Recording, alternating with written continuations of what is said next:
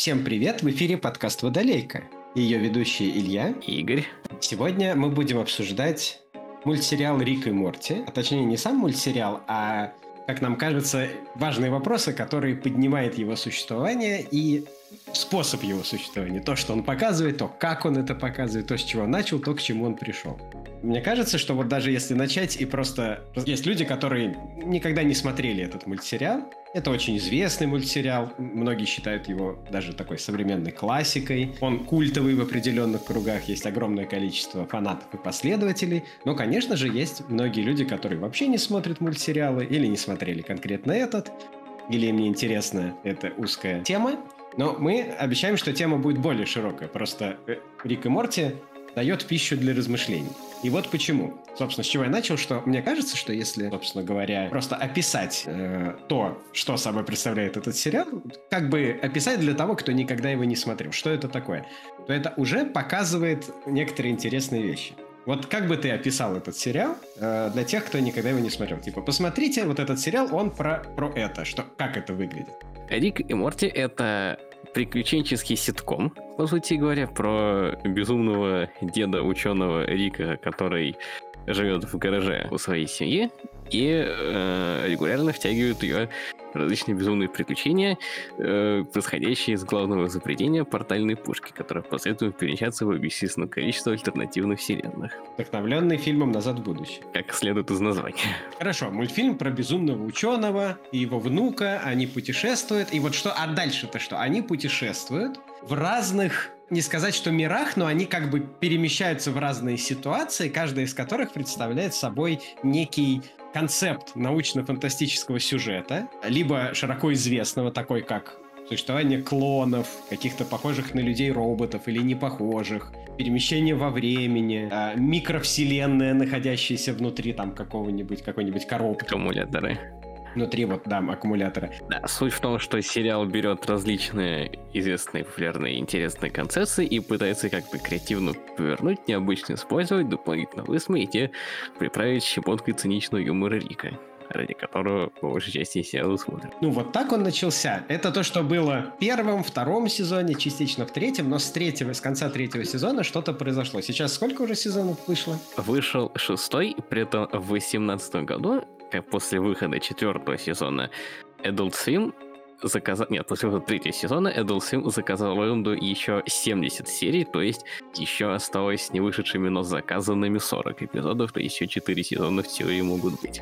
Так вот, то, что мы сейчас описали, происходило на протяжении двух с половиной, максимум с натяжкой трех сезонов, после чего в конце третьего сезона что-то сломалось, что-то произошло, и вот эта первоначальная довольно интересная концепция, что мы берем научно-фантастические сюжеты, мы их как-то высмеиваем, обыгрываем, добавляем такой необычный, циничный юмор. А, все это что-то случилось. И вот именно интересно то, что случилось и как оно произошло. Потому что это говорит не только о Рике и Морте, но и о более глобальных вещах. О, о философии, о состоянии вообще современного мира, капитализма, о том, как производятся культурные единицы, назовем это так. В частности, можно сказать, что сериал, ну, постмодернистский, потому что, ну, он делает то, что делает постмодернизм, деконструкцию. Он берет эти самые сюжеты, смешивает их какой-то невероятный коктейль и деконструирует. То есть перемешивает местами, пересказывает как-то иначе, находит какие-то неожиданные решения этих ситуаций и так далее. И как раз-таки судьба сериала, она показывает, что происходит с постмодернизмом, когда он когда ему позволяют вот развиваться, как он развивается, и к чему он приходит в какой-то момент. Потому что постмодернизм, судя по всему, не может существовать вечно. Постмодернизм должен переходить в какой-то пост-постмодернизм, потому что сам по себе постмодернизм, вот эта деконструкция, ну ты когда все деконструировал, ну тебе просто больше нечего будет деконструировать. Ты как, вот ты деконструировал, разобрал на запчасти, потоптался на них. И придется деконструировать самого себя. Остается деконструировать самого себя. Что, судя по всему, и сделал Джастин Ройланд, если кто знает. Поясни, поясни, пожалуйста, что с ним произошло. Как бы этот год... Создатель сериала Джастин Ройланд. Да, и сериала, и много чего еще, и как бы основной голос озвучки сериала. Э, Который этом... озвучивает и Рика, и Морти, то есть и деда, и его внука. Да, в течение после этого либо большой скандал, связанный с э, целым его достаточно си- неправильными сексистскими взглядами, и в целом того, как он относился к своим сотрудникам на работе, в частности, сотрудникам женского пола, и самое главное, с своей девушкой. Соответственно, его заканцелили, его уволили, и... На момент записи подкаста это происходит. К чему все это придет, мы пока что не знаем. Но уже знаю, что в следующем сезоне он озвучивать Рика Морти не будет. Да, поэтому очевидно, что он деконструировал сам себя. Надо отметить, что второй из создателей сериала Дэн Хармон пока еще ни в чем таком вроде как замешан не был и все еще остается в роли.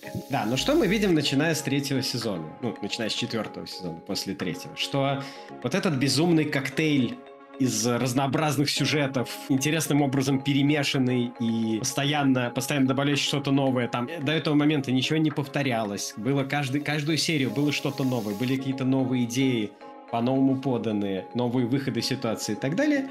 В какой-то момент судя по всему, эта история тоже закончилась, как вот, как я сказал уже про постмодернизм, это тоже не может продолжаться вечно, потому что просто тупо научно-фантастические сюжеты закончились. Эта деконструкция, этот вот процесс пост постмодернистский, он начал пожирать сам себя, он начал деконструировать сам себя, он начал, он превратился из, э, я бы сказал так, он превратился из э, такого артистического деконструктора уже в паразита, который причем паразитирует практически на сам, сам на себе. Постмодернистский паразитизм, так бы я это назвал. Потому что они начали повторяться, потому что эти наборы перемешанных сюжетов стали довольно невнятными. Вот продолжение нашего недавнего разговора про нейросети, я думаю, первого разговора, потому что нейросети... Почему-то многие, я немножко отвлекусь на нейросети, многие говорят, это вот одна из вещей, которые больше всего возмущают меня лично, разнообразных сетевых переписках на тему нейросетей, они говорят, ну, нейросети, они скоро закончатся, а наигра... люди наиграются, перестанут, э,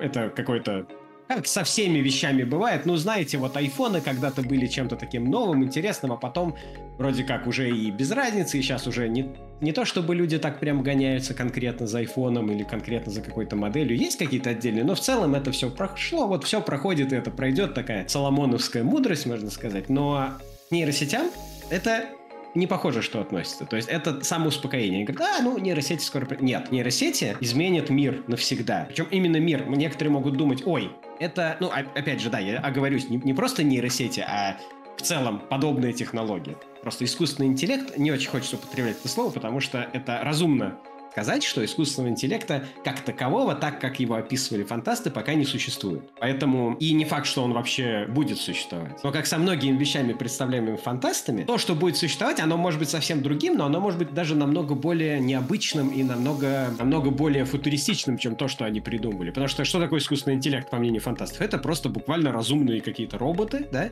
или компьютеры, как, например, в «Космической Одиссее», которые просто разговаривают как человек, с ними можно общаться как по-человечески. И, и, в общем, все. А дальше они, ну вот, они просто разумные. Это просто искусственный разум. Но, по сути, искусственный разум, как таковой, он никому не нужен. Нужен искусственный специалист, который может что-то написать, как чат GPT, что-то нарисовать, как Midjourney и другие э, модели, основанные на Stable Diffusion, как точно стабильной диффузии, который может, допустим, поставить диагноз, написать код и так далее, и так далее, и так далее. Искусственный специалист. Как ты думаешь, какая разница между искусственным интеллектом и искусственным специалистом? Потому что искусственный специалист не думает, а делает. Потому что это главное прямо людей, что они зачастую слишком много думают. Совершенно верно. Будет делать. Он Потому не будет как думать. ты делаешь искусственный интеллект, он перестанет быть искусственным. Он будет просто интеллектом. Совершенно верно. Почему-то фантасты, которые придумывают искусственный интеллект, не думают о том, что он уже, он, ну, да, он искусственный, но как бы, что значит искусственный? Созданный людьми, ну хорошо, созданный людьми интеллект. Давайте перефразируем, скажем, что это созданный людьми интеллект. А знаете, как люди могут создать интеллект? Люди могут совершить некий э, акт между двумя людьми противоположного пола. Прикрывающийся черной рамочкой с цензуры. Да. И через 9 месяцев, иногда чуть меньше, иногда чуть больше, а, произвести готовую болванку для будущего искусственного интеллекта, который они создали своими, ну, не руками, но понятно. И, соответственно, через некоторое время дальше проходит процесс чего? Обучения этой вот новой немножко пошло, я не хочу говорить, что то, что вот мозг человека это вот не то же самое, что нейросеть, конечно, не то же самое, конечно, мы точно все это не знаем и так далее, но, условно говоря, некий вот, некая необученная не натуральная нейросеть, э, э, искусственный интеллект, который обучается в течение какого-то времени. Тут зависит от навыков обучателя, от окружения, от, от обучающих материалов и так далее, и так далее, от какой-то предиспозиции э, вот этого организма, скорее всего. И через некоторое время вот готовый искусственный интеллект, иногда очень хороший, иногда это вообще Эйнштейн. Э, то есть люди могут создавать искусственный интеллект. Поэтому то, что придумали фантасты, типа, давайте это, ну, хорошо, искусственный интеллект там на не, не карбоновый, а э, кремниевый, да? Ну, Окей, может быть и кремниевый. Не суть важно, по большому счету. А вот то, что нас ждет, судя по всему, это искусственный, как я уже сказал, специалист. Это тот, кто выполняет функцию и выполняет ее хорошо, потому что он, в отличие от просто искусственного интеллекта, которого нужно обучать каждый раз, зачастую в научно-фантастических фильмах и книгах показывается, что вот каждого отдельного какого-то робота, он, что он как ребенок, его нужно обучать отдельно. Но как раз-таки преимущество имеющихся даже у нас сейчас таких еще пока не интеллектов, но уже искусственных сетей, в том, что они используют заранее обученную подборку. Э, будущие самоездящие, скажем так, машины беспилотные, они обучаются на массиве данных, наезженных до этого. Каждый искусственный водитель имеет опыт сразу миллионы людей. Он имеет столько наезженных часов, сколько человек за свою жизнь в принципе никогда не наездит. Искусственный художник обучался на таком количестве картин, который натуральный художник очень с большим трудом мог бы увидеть, а тем более настолько хорошо запомнить. Искусственный э, писатель читал все, что можно вообще прочитать. К сожалению, в том числе то, что не стоило читать, из-за чего часто происходят какие-то странные результаты, перемешанные с, с нормальные какие-то фразы и предложения, перемешанные с непонятно чем. Иногда это случается, потому что в обучающей подборке, ну, довольно сложно миллионы и миллиарды знаков отфильтровать так, чтобы там не, не попалась какая-нибудь странная техническая документация или что-то в таком духе. То есть искусственный специалист обучается прицельно, точно и на массиве данных нескольких поколений опыта, и, соответственно, в будущем мы можем представить себе, что будущий э, искусственный писатель будет обучаться уже, то есть на, на, на тысячах и тысячах лет написанных до этого книг. То, что человеку сделать уже будет невозможно. Это все к чему? Это к тому, что в отличие от каких-то других технических новинок, которые, ну, они просто сливаются с повседневной жизнью или просто перестают кого-то интересовать, как повезет, нейросети, они никуда не денутся, потому что именно потому, что они выполняют конкретную функцию. Никто не откажется от искусственного художника, который рисует настолько быстро и настолько эффективно. Никто не откажется от искусственного писателя. Те самые люди, которые критикуют э, эту технологию, сами первыми побегут, как только им понадобится написать какой-то скучный текст, который им лень или не хочется писать, они первые же побегут использовать нейросеть. И сами же будут поддерживать ее, эту самую жизнь, а нейросеть будет продолжать обучаться. И часть функций, причем далеко не только таких вот творческих, можно подумать, что ой, меня вот это не коснется, это только касается художников, подумаешь, там какие-то нарисованные картинки, подумаешь, какие-то написанные тексты. А написанные тексты ведут к чему? Они ведут к искусственным, к полностью искусственным э, например, техподдержки. То есть мы уже сейчас имеем вот эти чат-боты, которые с нами зачастую разговаривают по телефону вместо живых людей. Но это просто набор команд, типа нажмите звездочку, если вы хотите там то-то, нажмите единицу, если вы хотите то-то. А это будет полностью искусственный, э, искусственная техподдержка, которая будет с вами разговаривать на натуральном языке, который будет вас проводить по всем деталям того, что вам нужно сделать, и в итоге будет вам помогать зачастую без вмешательства человека и, откровенно говоря, значительно лучше. То есть мы не будем касаться экономики того, что э, будет ли проблема у колл-центров в Бангладеше в плане финансов из-за этого, и хорошо это или плохо. Но как для потребителя, уставший бангладешский э, или там какой-нибудь индийский, например, сотрудник колл-центра, который вообще ему до лампочки, до какой-то далекой зеленой лампочки все эти ваши там, с чем вы там к нему обратились, и он как-то по скрипту вам отвечает, и по сравнению с этим не устающий, с настройкой, типа, сделать веселый и добрый голос, да, искусственный ассистент, который будет по сто раз повторять вот этой пожилой бабушке, которая не понимает, говорит, сынок, а как нажать? Искусственный сынок, да, хочу заметить. Искусственный сынок, а как нажать вот на... А кнопочка это где? Это вот на экране или это на клавиатуре? Ой, а у меня тут что-то все. И он будет раз за разом, по сто раз. Это, в конце концов, это хорошо для психики, потому что работа в техподдержке — это натуральный ад. Это низкооплачиваемая работа, которая выжигает психику просто они там уже и так как роботы. У них есть эти скрипты, потому что если по-человечески относиться к клиентам, то вот эта самая бабушка, которая не понимает, куда нажимать, она выжжет вашу психику за, за 5 минут. Поэтому это, извините, хорошо. Да, вопрос там э, трудоустройство — это отдельный вопрос. Но именно в плане экспириенса, в плане того, что будут получать люди, это Хорошо. И это, это будет проникать во все новые и новые сферы и менять то, как мы в принципе живем. То есть мы уже не заметили, как мы часто общаемся с роботами, мы на сайтах пишем чат-боты да, роботам. Чат-боты уже, собственно говоря, во многих местах существуют, и мы как-то даже не думаем, что это что-то необычное. Да, мы иногда даже не знаем, с кем мы общаемся, с человеком или с роботом. А когда туда под, будет подключено, будут подключены нейросети, то совсем перестанем понимать разницу. И, соответственно, это будет повсюду, просто ежедневно каждый человек будет взаимодействовать с искусственным интеллектом, недоискусственным интеллектом, а потом и с, как, с каким-то более, уже не таким недо, с нейросетями, с роботами и со всеми такими вещами. Это начало большого технологического изменения жизни человечества в целом. Это как какая-нибудь ядерная бомба, которую нельзя изобрести обратно. То есть нельзя сказать, что вот вы знаете, ядерная бомба, э, да, изобрели, поиграются, там взорвут что-нибудь и как бы успокоиться, забудут. Нет, это невозможно забыть, потому что это ультимативное оружие, которое, ну, его забудут только тогда, когда изобретут что-то еще более смертоносное, если можно такое себе представить. Ну да, но только немножко позволю себе не согласиться насчет айфонов, потому что, да, айфоны ушли с такого громкого фоли и перестали каждой новой премьерой будоражить умы людей. Но не потому, что они э, перестали быть важны, а потому что они, наоборот, настолько плотно, ну, в целом, смартфон как форм-фактор, настолько плотно вошли в нашу культуру вышного успеха, что, само собой разумеющееся, и без чего многие не представляют, собственно говоря, своей жизни. И это же случится с нейросетями.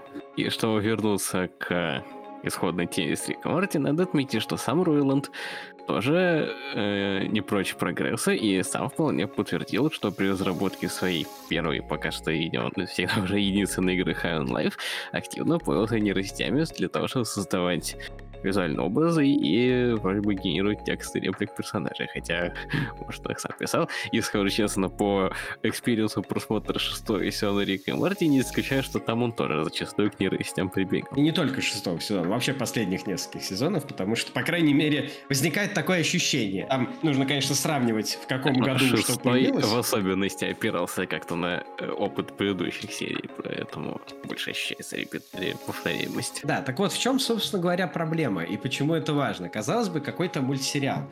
Но дело в том, что это важная часть культуры, даже сам по себе мультсериал все-таки, надо признать, что является важной частью культуры, а учитывая его вот эту постмодернистскую деконструкцию, постмодернизм является, а точнее хочет быть могильщиком жанров, могильщиком предыдущей какой-то философии и так далее.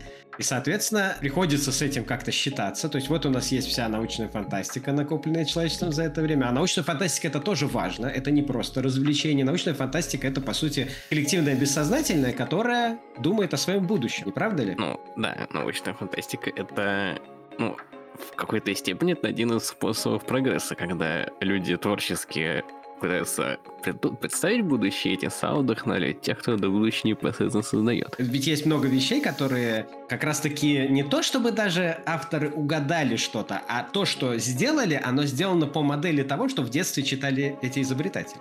Или кто-то вдохновился э, чем-нибудь и захотел это сделать и сделал это. Да, ракеты Илона Маска в честь тысячелетнего сокола названы. Звездные войны не совсем фантастика. Ну, например. И в том числе, допустим, банально те же самые само, самозашнуровывающиеся ботинки, которые реально выпустили, а потом уже выпустили версию, которая не просто повторяет, как в качестве фанатского такого сувенира, а э, повторяет те ботинки, которые были в фильме, а м- они на них не похожи, но тоже сами зашнуровываются. И в, те, в теории если будут, может быть, из, будет какой-то новый этап улучшения, уменьшатся вот эти моторчики, которые заштроят и так далее, не исключено, что в будущем э, они станут популярными и просто войдут э, в обиход. Хотя на данный момент, если честно, концепция звучит это, это та концепция, которая хорошо выглядит в фильме в качестве такого необычного признака будущего, но не очень хорошо выглядит в жизни, потому что, вот подумай, у тебя есть ботинки, которые сами зашнуровываются. То, что сейчас есть, то, что выпускает, представь себе, что у тебя ботинки, которые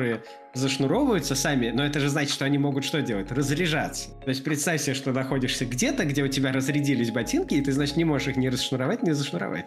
Ну, по идее, они просто от ходьбы должны подзаряжаться. Нет, у этих ботинок есть э, такая платформа, похожая на весы, которую ты ставишь в коридоре, ставишь на нее ботинки, и они от нее заряжаются. Ну, это эти, имею в виду те, которые будут уже более массовыми, если будут, конечно. Ну, возможно. А если они попадут под дождь, промокнут или что-то в таком В отношении ботинок мне больше бы хотелось, чтобы... Вообще мы, я сделаю, я сделаю, мы в этом подкасте будем часто делать офф-топики на тему научной фантастики, потому что такая тема. Мы обсуждаем Рика и Морти и обсуждаем, по сути, все эти сюжеты научной фантастики, которые там происходили. Ну, да, да, я говорю, что в отношении ботинок мне больше хотелось, чтобы обычно одежки-липучки стали бы чем-то более э, обычным и нормальным, потому что сейчас до сих пор считается, что классические, извините, шнурки изобретенные пару столетий назад, это э, что-то э, мод, ну, не модное, а наоборот, именно строго офисное и важное. Хотя бы что делать красивые стильно офисные ботинки на слепучками, загадка. Нет, они есть, но обычно не с липучками, они просто на эластичных таких лентах. То есть ты даже липучку не приклеиваешь, а просто надеваешь. Зачем липучки уже? Почему э, шнурки никак не могут уйти в прошлое? А, ну, это, это как галстуки. То есть это часть такого старого стиля. По сути, и пиджаки-то ведь это продолжение вот всех этих старых сюртуков и так далее. Это очень старая одежда. Ну да, я согласен, что это очень устаревшая деталь. Шнурки не имеют, наверное, никаких вообще преимуществ. Я даже не сказал бы, что они имеют какое-то преимущество в плане внешнего вида. Вот что, шнурки это так уж красиво. Ну, какие-то веревочки. Ну, в конце концов, вы можете сделать... это выглядит тебя взрослым и серьезным. Иногда... Каким образом? Потому что у тебя привязаны веревочки к ботинкам? Я бы сказал, ну... наоборот, вот этот вот бантик, который ты завязываешь из шнурков, выглядит по-детски. Э, шнурки показывают, что ты человек, который... Э эм... Потратил время, чтобы их завязать. Нет, наоборот, у которого есть время на то, что делать, который может позволить себе не торопиться никуда, а наоборот к эти, которые может себе позволить научиться это делать. Ну, так же, как галстук. Да, опять же, так же, как галстук, что у тебя есть время вот, вот это вот удавку на шею повесить, ее завязать вот этим узлом красивым, да? Потому что, ну, по сути, галстук не выполняет никакой вообще функции. Надо будет когда-нибудь узнать у каких-то специалистов по моде, откуда вообще появились галстуки, из чего они произошли, из, из каких-то шарфиков, потому что не совсем понятно, что это вообще такое. Это какая-то странная лента, повязанная на шею. Кажется, что это что-то вроде дедузированного жабо или такой, знаешь, штуки, которая такая пышная в аристократа. Возможно, но если честно, вот так сравнить настоящее жабо и галстук, он выглядит как-то жалко. Это как искусственные, я не знаю, представь себе, что часы наручные редуцировались до какой-нибудь наклейки на руке, да, это вот так примерно выглядит. Я не имею в виду наклейку, основанную на нейросетях, я имею в виду просто буквально бумажку приклеенную к руке с нарисованными стрелками. Или как, Чтобы знаешь, она через 200 лет... Э, да, в мультфильмах, когда изображают тупого персонажа, нарисуют себе часы маркером на руке. Что-то в таком духе, да. Поэтому и галстуки, и шнурки должны однозначно уйти в прошлое. А вот галстуки бабочки почему-то как-то популярностью такой не пользуются, как обычно галстуки полосочки. Хотя их удобнее надевать, по идее. Просто надел, застегнул и все. Шнурки, в конце концов, можно, если для красоты нужно, можно сделать просто имитацию шнурков. По идее, это вот как и галстуки, к этому должно прийти. То есть имитация шнурков, а, а там у тебя скрытая липучка где-то или просто резинка.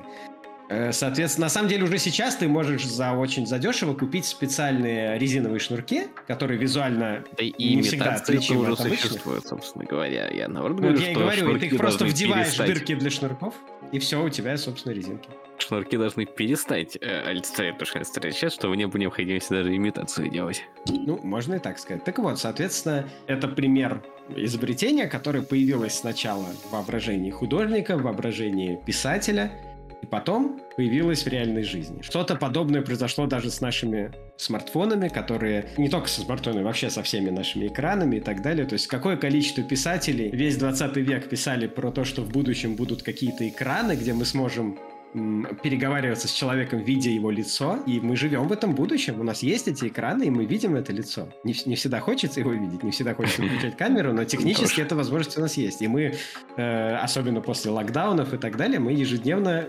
многие из нас этим пользуются. В целом, как я понимаю, весь пласт технологий гибких, уж тем более прозрачных экранов изобретают в основном потому, что обычно так будущее это не потому, что они реально кому-то принципиально сдались зачем-либо. Наоборот, прозрачный экран это должно быть крайне неудобно. Кстати, я замечу, что даже вот то, что я упомянул про видеозвонки, буквально, не знаю, лет пять назад э, это было чем-то достаточно специфическим. Только в некоторых компаниях кто-то этим пользовался, потому что это вот было нужно, а так, в принципе, обычный человек не, далеко не всегда с этим сталкивался. Да, существовал Skype, да, существовали еще какие-то подобные, существовал FaceTime, но даже вот FaceTime, он же представлялся как нечто новое, да, что вот вы можете видеозвонок сделать. Это не было чем-то обыденным, а уже сейчас, совсем через небольшое время, видеозвонки — это что-то такое, что мы даже не обращаем внимания на это вообще. Мы просто, нам говорят, у нас сегодня будет митинг, какая-то встреча, какие-то переговоры, подключитесь вот сюда в Zoom, Э, в Google Meets, Microsoft Teams, куда-нибудь подключитесь, и мы подключаемся, потому что все эти вещи многие люди используют вот ежедневно. Oh, да. Смарт-часы, кстати, я замечу, совсем недавно, когда появились первые Apple Watch, это было что-то, все говорили, вот, смарт-часы, да это никто не будет там носить, даже несмотря на то, что от Apple какой-то полный провал и так далее, а сейчас вот я смотрю на улице, и я вижу смарт-часы и Apple Watch, и всякие там на Android Wear и другие. Я вижу их просто у кассиров на руках, у каких-то просто у людей, у прохожих и так далее. Они повсюду. Они еще не у прямо у всех, но чуть ли не 50% людей, которых я вижу, носят какие, какую-нибудь вариацию смарт-часов. Да, но это технологии, которые тоже пришли из фантастики, только там пока еще не могут получить достаточно состояние, как, например, VR. А в какой фантастике упоминался VR? Ну, у меня нету в голове доступного выхода в библиотеку всевозможной фантастики, но э, возможность э, надев устройство погрузиться в определенное окружение, это явно звучит как что-то фантастическое. Ну, Допустим, у VR, к сожалению, к сожалению, у VR проблема с э, балансом между стоимостью входа в технологию и э, возможностью ее применения, необходимостью ее применения, возможностью заменить ее чем-то другим, более доступным. То есть, для примера, смарт-часы стоят сравнительно недорого, особенно если брать вот сейчас уже тот этап, когда можно купить какие-то китайские аналоги смарт-часов, китайские в кавычках, имеется в виду, соответственно, какие-то такие не брендовые, а за очень дешево. И они, в принципе, выполняют большую часть функций дорогих аналогов. Можно купить дорогой аналог, можно дешевый.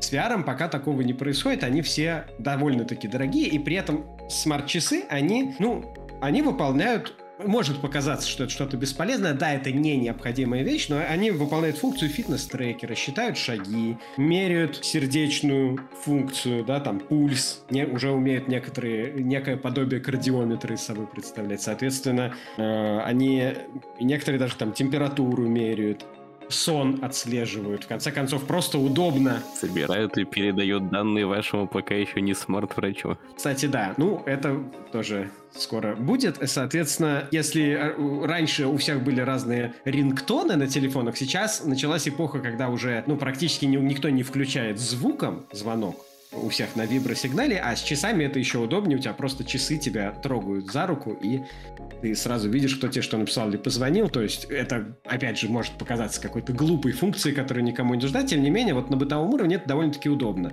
И если у тебя есть немного денег, чтобы их потратить, то есть ты думаешь, что бы такое купить интересное, вот у меня есть немного денег, ты вполне себе можешь купить смарт-часы. А, а вот если VR, то, ну, некоторые вообще не играют в игры. Тем более, что игры в VR, их не так уж много, и они э, многие довольно специфические. То есть это больше такой experience, чем классическая игра. И некоторые VR-шлемы достаточно сложно подключать. Нужно вешать особые маячки на стены и так далее. Некоторые проще, можно сразу надеть как Oculus. Соответственно, все эти функции, рекламируемые Фейсбуком, точнее метой, э, а вот эти метапространства, взаимодействие между собой, они пока сильно не доработаны. Кроме VR-чата никто особо ничем таким и не пользуется. Когда-нибудь, да, если доработают, может быть, это и станет очень популярным, но пока не сейчас.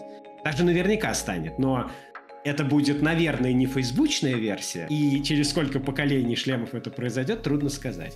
Я бы сказал, что, наверное, даже накопится некоторая минимальная критическая масса VR, любых VR-устройств у населения, чтобы, условно говоря, корпорация начать использовать. То есть те же Zoom-конференции, их э, сложно было делать тогда, когда ноутбук или, в принципе, компьютер были, э, не считаясь чем-то важным, что у каждого, так как сейчас ну, почти у всех есть ноутбуки, и ПК, то компания не будет задумываться о тем, э, есть ли у всех сотрудников средства для того, чтобы Zoom-конференцию. Скорее всего, будут по Zoom-конференции восприниматься как что нормально. И вот когда уже VR будут у достаточно большого количества, чтобы не было необходимости точно всех уточнять, если у вас VR нет, то тогда уже и VR-конференция, скорее всего, будет. Ну а по сути, кроме игр и вот VR-конференций, что может еще делать VR-шлем?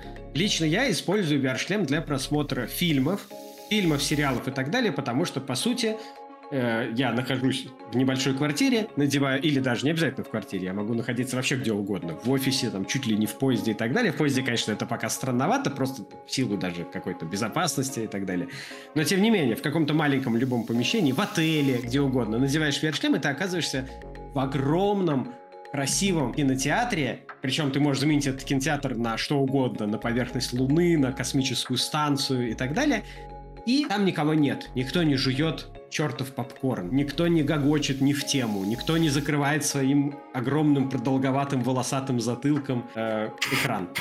То есть ты сидишь как царь и смотришь фильм, который тебе нужен, прямо тебе в уши звук, там надеваешь любые наушники и так далее, и так далее, и наслаждаешься. Это крайне удобно, но, опять же, это не необходимо, ты можешь взять любой свой ноутбук или любое устройство, вплоть до планшета, и даже для совсем непритязательных телефона и смотреть на нем те же самые фильмы, те же самые сериалы и так далее. Поэтому и тебе говорят, за, потрать, допустим, 500, 600, 700 там, долларов и купи вот такую штуку. Ну, просто представь, что это не называлось бы VR. Представь, что тебе сказали бы, ты хочешь, ты готов купить за 600 долларов штуку, которая называется личный виртуальный кинотеатр. Она ничего другого не умеет делать, но ты ее надеваешь и смотришь в ней фильмы. Ты бы купил такой? Ну, и только если я был бы очень заядлым киноменом. Вот, совершенно верно. А для тех, кто не играет в игры и справедливо полагает, что VR-конференции еще не готовы к массовому использованию, вот для них это выглядит именно так. Именно поэтому оно не получает такого массового распространения. Я, наверное, что-то забыл, что-то еще в VR есть. Ну, как минимум в VR можно делать такую вещь, как ходить друг к другу в гости, словно поскольку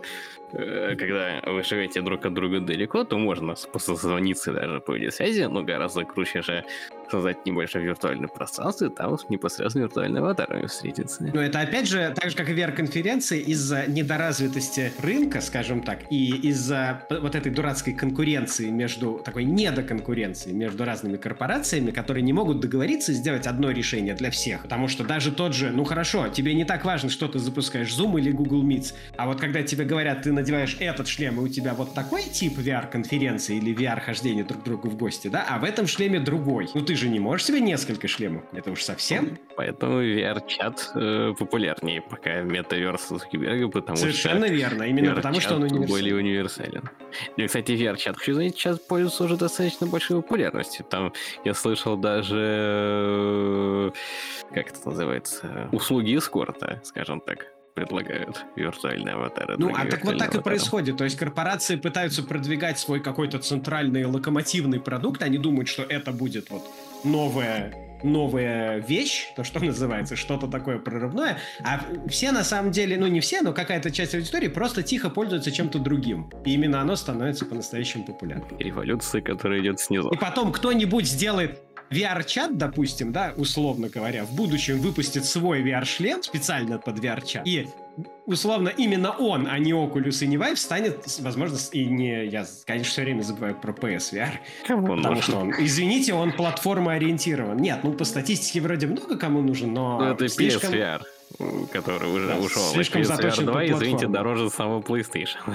И вот, условно говоря, VR-чат шлем возьмет и станет самым популярным.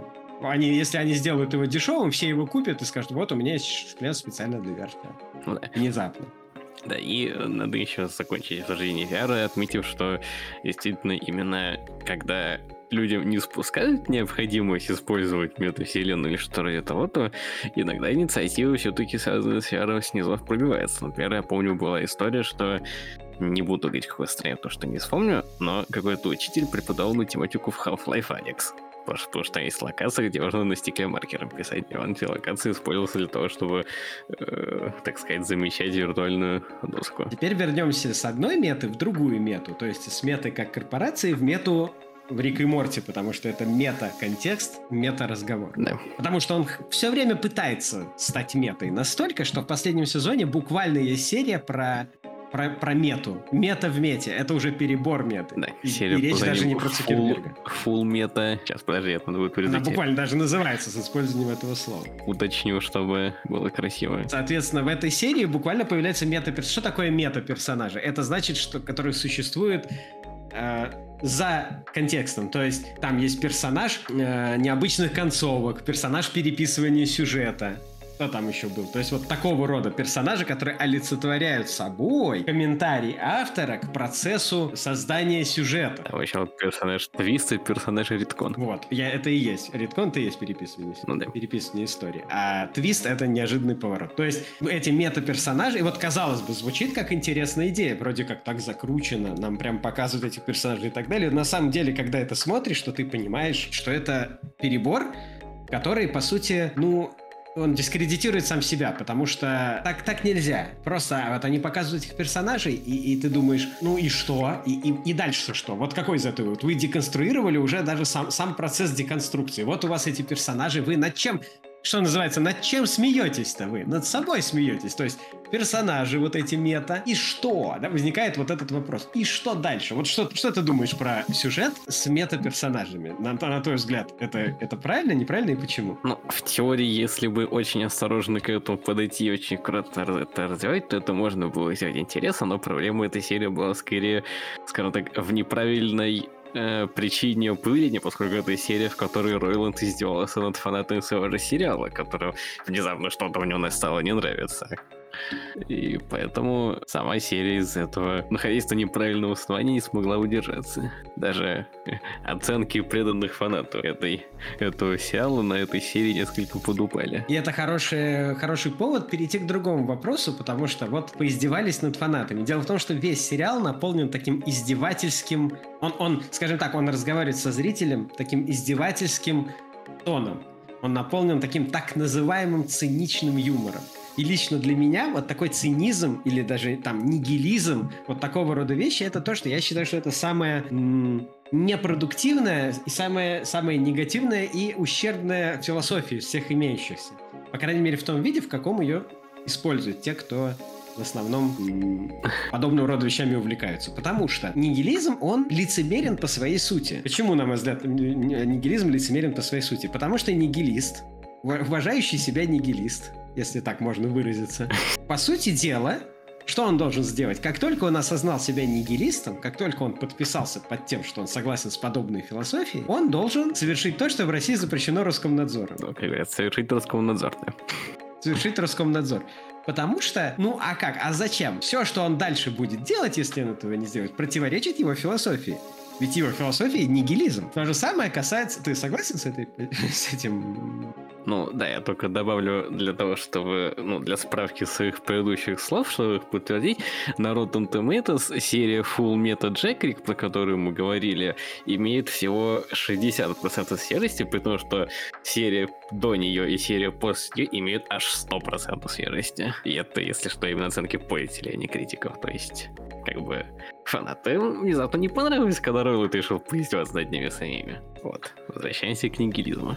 Это точно так же, как капиталист, который утверждает, что он за благо для человечества, что он занимается благотворительностью, что он все, что только можно поддерживать, занимается там зеленой, э, зеленым производством и так далее, и так далее. И по сути 90, не знаю, там, да что ж там 90, все 100% подобных заявлений, они точно так же лицемерны. Потому что не существует на данный момент полностью зеленого производства, и не существует капиталиста, который оставался бы сколь-нибудь значимое время капиталистом, э, занимаясь действительно чем-то по- полезным в таком смысле. То есть весь его, его са- сама, сама концепция существования капиталиста основана на том, что он, э, ну, как, не, не совсем существует ради чужого блага. Что, что скажешь на эту тему? Естественно, поэтому все крупные YouTube, и не только YouTube-блогеры, и, условно говоря, политики, которые рассказывают, что они за то, что все в мире было хорошо и, и что всем людям надо помогать и так далее, они исключительно лицемерны в этом плане. Просто изнанку не показывают. Не, ну политик в теории может, просто у него может ничего не получиться, потому что он не единоличный какой-то тиран, а часть какой-то политической машины, которая не даст ему сделать, даже если он хочет сделать что-то хорошее. Ну, я имею в виду политики из разряда тех, которые популярны в политике, которые имеют какой-то вес, а не те, которые только начинают. Да, но я говорил про капиталистов все-таки. Потому что капитализм, как э, система в силу своего все работы не подразумевает благо для всех людей. Подразумевает строго обратное. Благо для капиталистов. Вот. И похожая проблема с цинизмом. Э, не настолько ярко контрастная, как с, прям вот с нигилизмом, но тем не менее. Цинизм тоже, откровенно говоря, в большинстве случаев циничная философия звучит очень, я бы сказал, по-детски. Она звучит вот э, как раз циники часто любят обвинять других людей в инфантилизме, в детском мышлении, э, в каком-то максимализме, в недоразвитом подходе и так далее.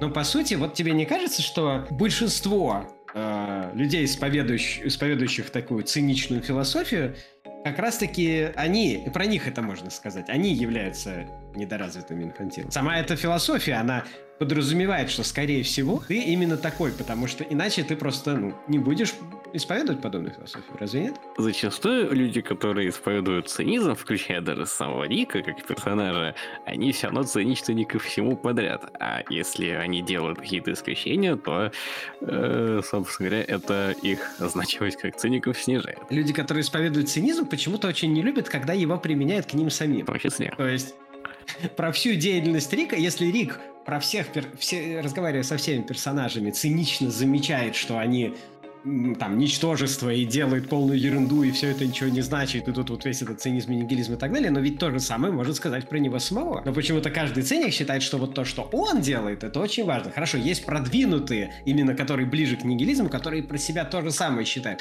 Но тем не менее, как я уже сказал, они не совершают Роскомнадзор, а продолжают что-то делать и так далее, а значит все равно к ним применима та же самая логика. Ну да, потому что если ты сам про себя говоришь, что ты э, бесполезно ничтожество, то какое ты сам имеешь право критиковать критиковать других.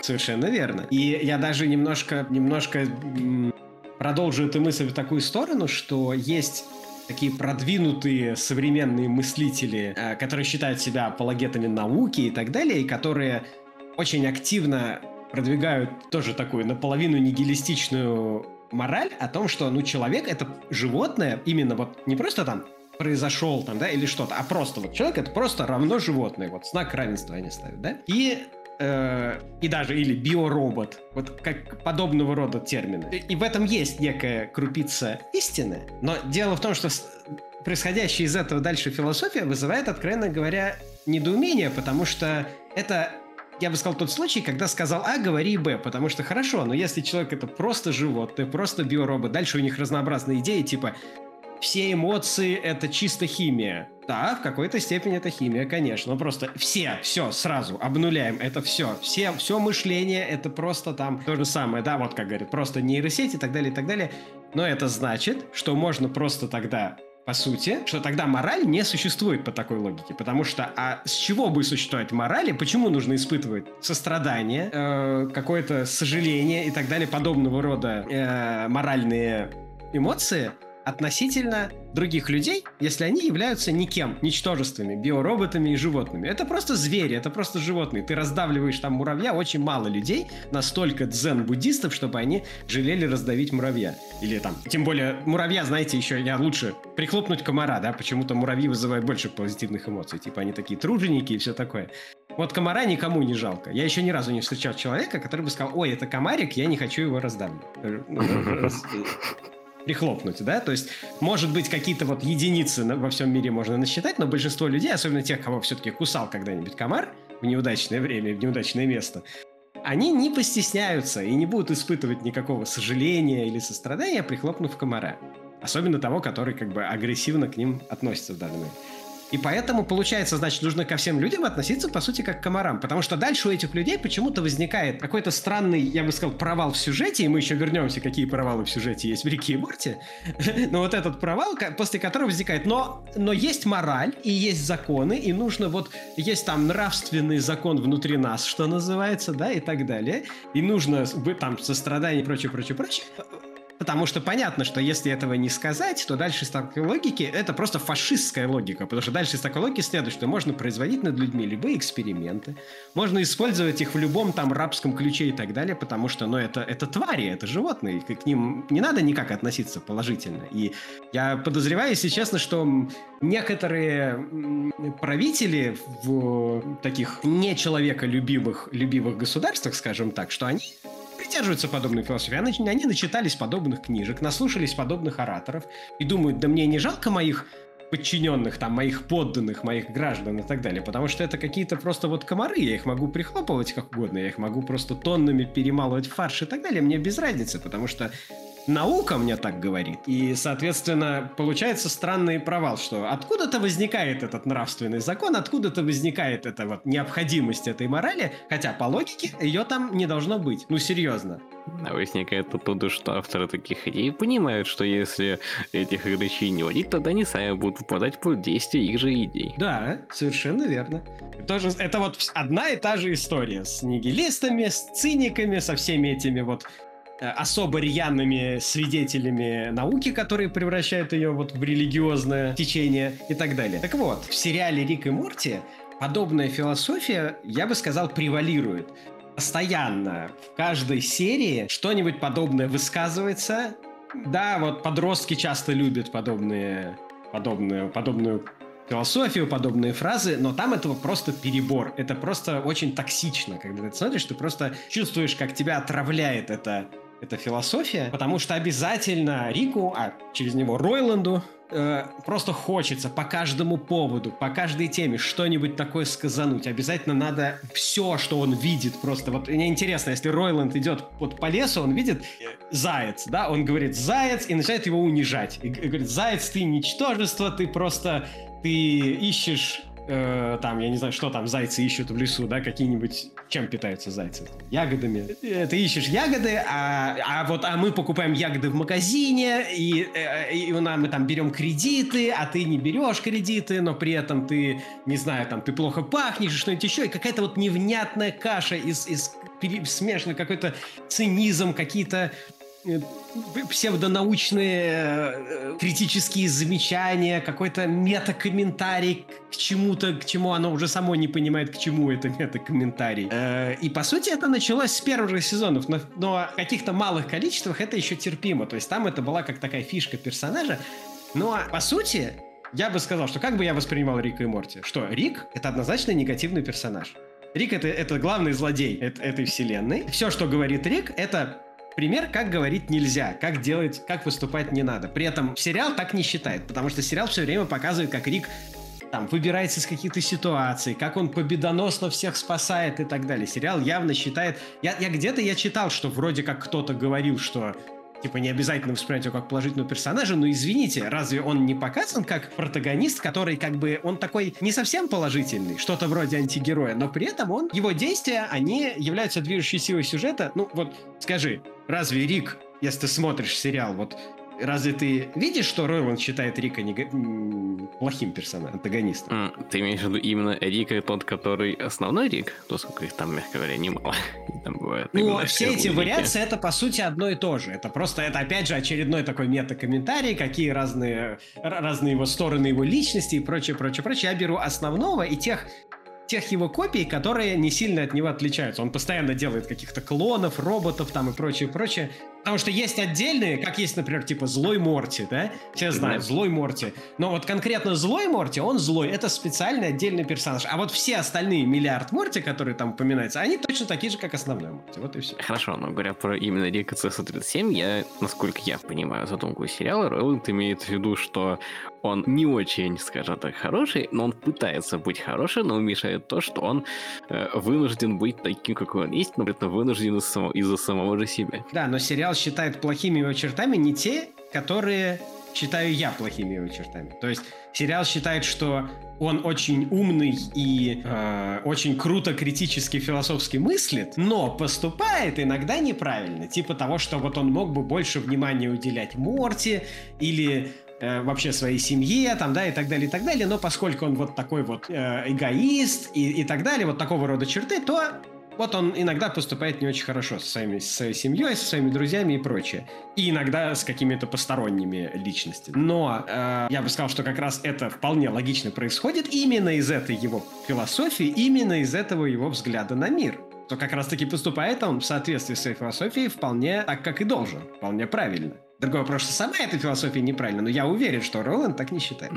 Ну, скорее всего. Но для контраста у нас есть другой протагонист, это Морти. Как соотносится с этим Морти? То есть, что нам сериал показывает про внука главного героя, он, он же, ну, по идее, он часто ему антагонизирует. То есть он с ним спорит, он с чем-то не соглашается, но как, на твой взгляд, сериал это показывает? Вот, может быть, я не прав, может быть, сериал через Морти нам показывает, что, что у Рика неправильно, а вот что Морти на самом деле прав. Или, может быть, даже не Морти, а его отец Джерри или кто-то еще. Ну, насчет Джерри я не могу сказать, но конкретно Морти, будучи, по сути, противоположностью Рика в многих вещах, хотя когда сценарию нужно, на характерные черты Морти зачастую забивают, особенно в последних сезонах. Но не будем об этом. Морти, по идее, как классическом таком дейте, является совестью Рика. Ты забыл, Морти, ты забыл сказать, что они забивают. А, они забивают огромный болт, Морти. Болт, болт это такая железка с, с, с, с резьбой, Морти. Понимаешь?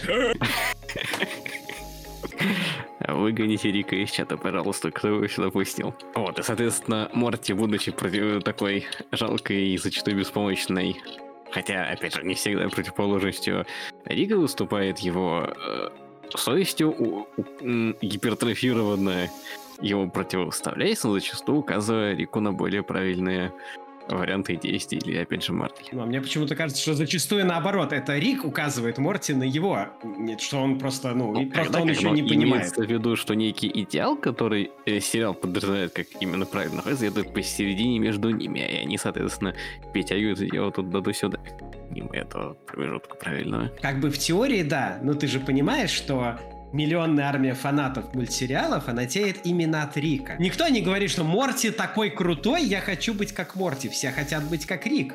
Все хотят пить алкоголь, постоянно рыгать и иметь телепортационную пушку, э, попадать в разные планеты и так далее, вы, выкручиваться из любых ситуаций. И поэтому именно эта модель поведения, а через нее и эта дурацкая негативная деструктивная философия, именно она, ну не, нельзя сказать, может быть, что пропагандируется, но как минимум именно она вбивается в головы этих самых фанатов. Да, ну что интересно, к более поздней сезону стало появляться больше моментов, скажем так, с более крутым Морти и с Риком, занимающимся условно самобичеванием. Правда, всего то, что все есть ситком. Да, но во всех этих ситуациях он самобичует себя по каким-то странным поводам. То есть он говорит, о, там мой какой-то друг детства, и я там что-то... Да нас вообще это не интересует. То есть это не тот повод, по которому мы бы действительно сказали, да, вот Рик молодец, он там что-то осознал. Это все время какая-то ерунда, которая пытается куда-то продвигать сюжет. Мне кажется, что все эти самобичевания — это не показывание изменений в его характере или, или что у него правильно, что неправильно, а это просто попытки продвинуть сюжет через, ну, такую типичную драму персонажа. И как раз это противоречит, это неконсистентно, это противоречит логике персонажа. Он не должен заниматься самобичеванием.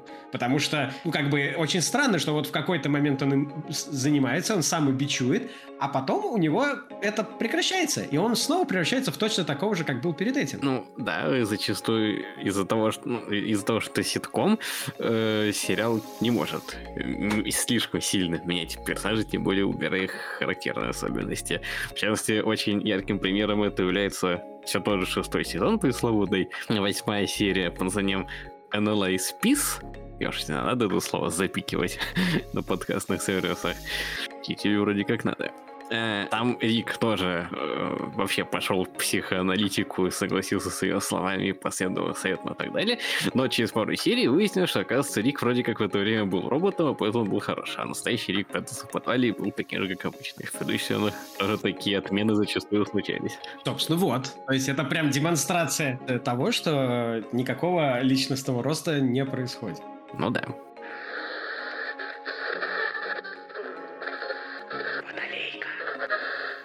Вспомним хорошую серию Рика и Морти. Конкретно шестую серию второго сезона The Ricks Must Be Crazy. Рики должно быть сошли с ума. Поясняем, что название серий сериала Рик и Морти э, представляют собой название каких-то известных фильмов, или других произведений со вставленными в них в виде таких, честно говоря, не очень хороших каламбуров слов Рик и Морти. Да, так к этому вопросу мы еще вернемся позже. Так. Вот. Э, сюжет серии идет параллельно в двух направлениях. Начинается с того, что э, Рик с семьей в лице Саммер и Морти летит приключения, но неожиданно у их летающей тарелки машины заканчивается энергия. И Рикс собирает с собой Морти отправляется внутрь аккумулятора, чтобы его починить. А Саммер оставляет в машине, отдав машине распоряжение эту самую Саммер защищать, но никого не убивать. Соответственно, пока Рик с Морти путешествуют по миру, миру аккумулятора, э, Саммер все больше ужасается тому, как машины стараются защищать все более и более зверские методы, при гарантированно никого не убивая. А внутри аккумулятора Рика Оказывается, существует целая локальная вселенная, которая существует только для того, чтобы вырабатывать энергию этого аккумулятора. Но пролетев туда, Рик с Морти узнают, что существует этой вселенной и выбрали свой аккумулятор, в котором тоже есть своя маленькая вселенная, которая вырабатывает им энергию. И так, там получилось несколько слоев, и в итоге Рику приходится взять на себя роль бога этих вселенных и постепенно решать проблему послойно сверху вниз, чтобы в итоге в самом верхнем слое его машине аккумулятор давал энергию. Эта серия является примером очень интересной идеи, которая не только была хорошо придумана, но и прекрасно подано. С интересной реализацией и интересным развитием событий, при том, что, что необычно, оба сюжета, идущие правильно и сюжет А, и сюжет Б, одинаково интересны, и у зрителей не возникает желания промотать эти из них, когда еще раз переключаются между друг другом. А теперь для контраста приведем пример однозначно плохой серии Рик и Морти из последних сезонов. По мнению многих, хотя и не всех, такой серией является э, четвертая серия шестого сезона Final Desmutation или Пункт назначения. В этой серии Ройланд такое ощущение, что просто хотел э, сублимировать свои фетиши. В частности, это, ну, эта серия посвящена инцесту не просто инцесту, а инцесту с матерью. То есть э, сюжет заключается в том, что в печеньке с предсказаниями Джерри находит предсказание, что у него будет секс с его матерью. По сюжету дальше э, выходит так, что это предсказание по, по определенным причинам должно скорее, с большой вероятностью, исполнится э, в реальность. Э, Рик э, вместе с Джерри, на, в этой серии они не с Морти, а с Джерри, они идут э, искать тех, кто производит эти печеньки, чтобы понять, как туда попало это предсказание. И, э, по сути, всю серию постоянно вся сюжет находится на грани того, что это произойдет, что вот у Джерри будет секс с его матерью. Всю серию это настолько близко, что в какой-то момент они физически находятся близко друг от друга, и а, это настолько омерзительные кадры, что их даже, честно говоря, неприятно описывать и вспоминать. Uh, и этого в итоге все-таки не происходит, но uh, эта серия uh, прямо было видно, смотря эту серию, почему и неудивительно не было подумать про фетиш Ройланда, что вот просто Ройланд придумывает этот сюжет, сидит и мастурбирует на то, что вот что там показывается, потому что именно так это выглядит, что вот оно вот вот вот чуть-чуть вот почти вот знаете, когда показывают полуобнаженную женщину, которая немножко какой-то предмет одежды при, приспускает, при, оттягивает немножко, как-то сдвигает, и вот вот сейчас покажет что-нибудь такое интересное. Вот примерно что-то в таком духе было в этой серии, и это не интересный сюжет, это пошлость и мерзость никаким образом не оправдана, то есть она не дает в конце какого-то интересного результата, какого-то умного, необычного, оригинального вывода. Это оно существует ради самого себя, ради того, чтобы эпатировать зрителя, ради того, чтобы чтобы заполнить, видимо, пустоту, потому что серия ничего собой не представляет, кроме этого. И, собственно говоря, мы смотрим вот, вот только на это. И чтобы нам было якобы интересно, чтобы, э, чтобы мы продолжали это смотреть, нам показывают вот такое. И при этом это э, при этом фанаты, они считают, что что-то есть в этом умное. То есть они думают, что не может быть это просто так. Не может быть просто вот такая гадость, которую показали просто ради, ради гадости. Наверное, в этом заложены какие-то умные мысли. И это хороший повод поговорить о том, что это не только свойство Рика и Морти, это вообще свойство многих произведений современной культуры. И Рик и Морти является чуть ли не эталоном такой вещи, а именно он создает иллюзию, он делает вид и очень успешно делает вид, что он является чем-то он, я имею в виду мультсериал, э, его серии, его сюжеты, что они являются чем-то умным, что в них что-то такое есть, что-то в них заложено. Люди проникаются этой идеей, этой иллюзией, они верят в нее, они реально начинают искать и даже находят, потому что тот, кто ищет, тот всегда найдет. начинают находить какие-то скрытые смыслы, какие-то связи между разными сериями, которые Роланд даже не думал туда закладывать. Но зрители это все равно находят, потому что сериал идеально создает эту иллюзию. И, к сожалению, это часто встречающееся явление. Очень многие произведения, я в целом говорю произведения, это и фильмы, и книги, и так далее, они пытаются с той или иной степени успешности, а у Рика и Морти получается это делать мастерски, создавать иллюзию умности, иллюзию интеллектуальности, иллюзию сложности, иллюзию того, что они что-то значат то в них что-то такое есть, что-то такое заложено. Э, кроме Рика и Морти, ты какие-то можешь привести примеры подобные? Я могу сказать, что в английском языке есть такое хорошее слово foreshadowing, предзнаменование, предзнаменование. И в прошлом году вышел и даже в этом уже, сейчас сегодня скупом, в прошлом году в конце вышел один сериал, который очень хорошо делает форшедуинг того, чем рисковал стать, и, возможно, еще успеет стать Рик и Морти при дальнейшем использовании сценариев Ройланда. Я говорю про сериал Велма, который тоже пытается быть таким э, циничным, ментоироничным, но при этом, в отличие от Рика Морти, Велма изначально делает ставку на плохую мету плохой цинизм, изначально эпатируя и раздражая зрителя. То, к чему постепенно приходит Рик и Морти в своих пос...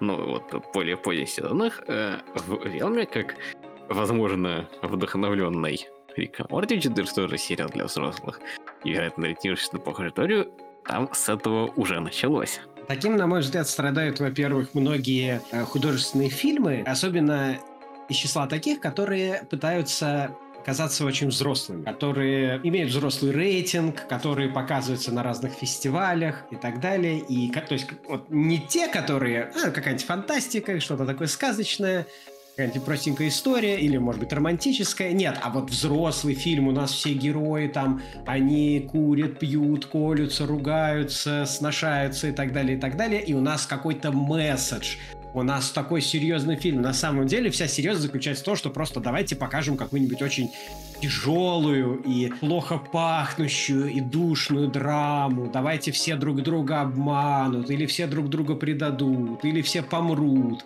или будет помирать кто-то один, но медленно и мучительно, или что-нибудь в таком духе. И, откровенно говоря, в этом нет ничего умного и нет особо никакого месседжа. Это просто передает какой-то негатив, который далеко не всегда сопровождается хоть сколько-нибудь умным комментарием.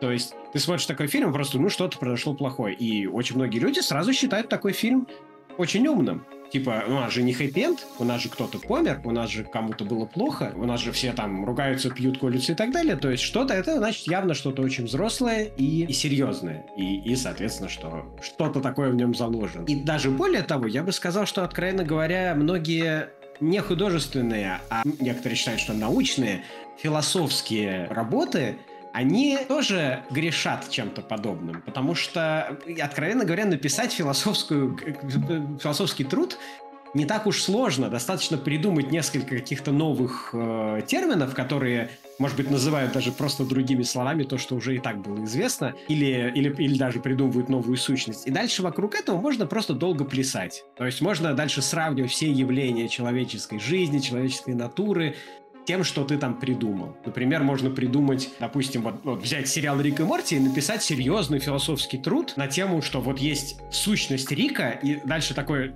нечто такое фрейдианское, юнгианское, что в каждом человеке есть свой Рик, и назовем это, не знаю, там, сущностью Рика, и дальше, соответственно, вот сущность Рика как она, как вот, вот, вот у тех, кто там, допустим, вот начинает или участвует в войнах, а вот что там, что касается какой-то денежно-товарных отношений, а вот вопрос жизни и смерти, а вот там любовь, измена и все прочее. Вот, а как к этому соотносится сущность Рика?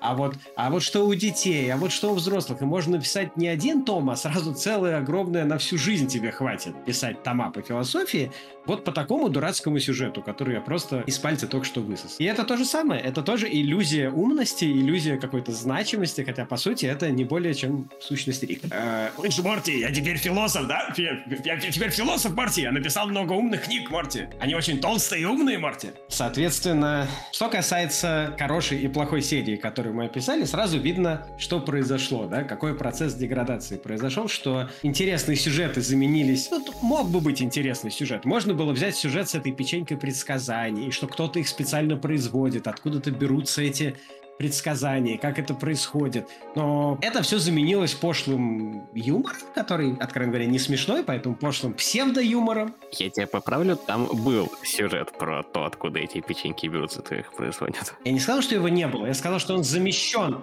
Он замещен полностью этим пошлым юмором и так далее. Там этого сюжета на 5 минут, и он ничего особо не дает. Да, и тогда я хотел, вот, э, принимая у тебя слово по сравнению серий, сказать, что важный момент, который не, на который не все обращают внимание, но важно понять, что в серии с печеньками как бы есть некоторые интересные действия, как эти печеньки работают, откуда они берутся, но фактически это только в выводе сюжета, и без того, чтобы это показано было, серия принципиально не поменяется.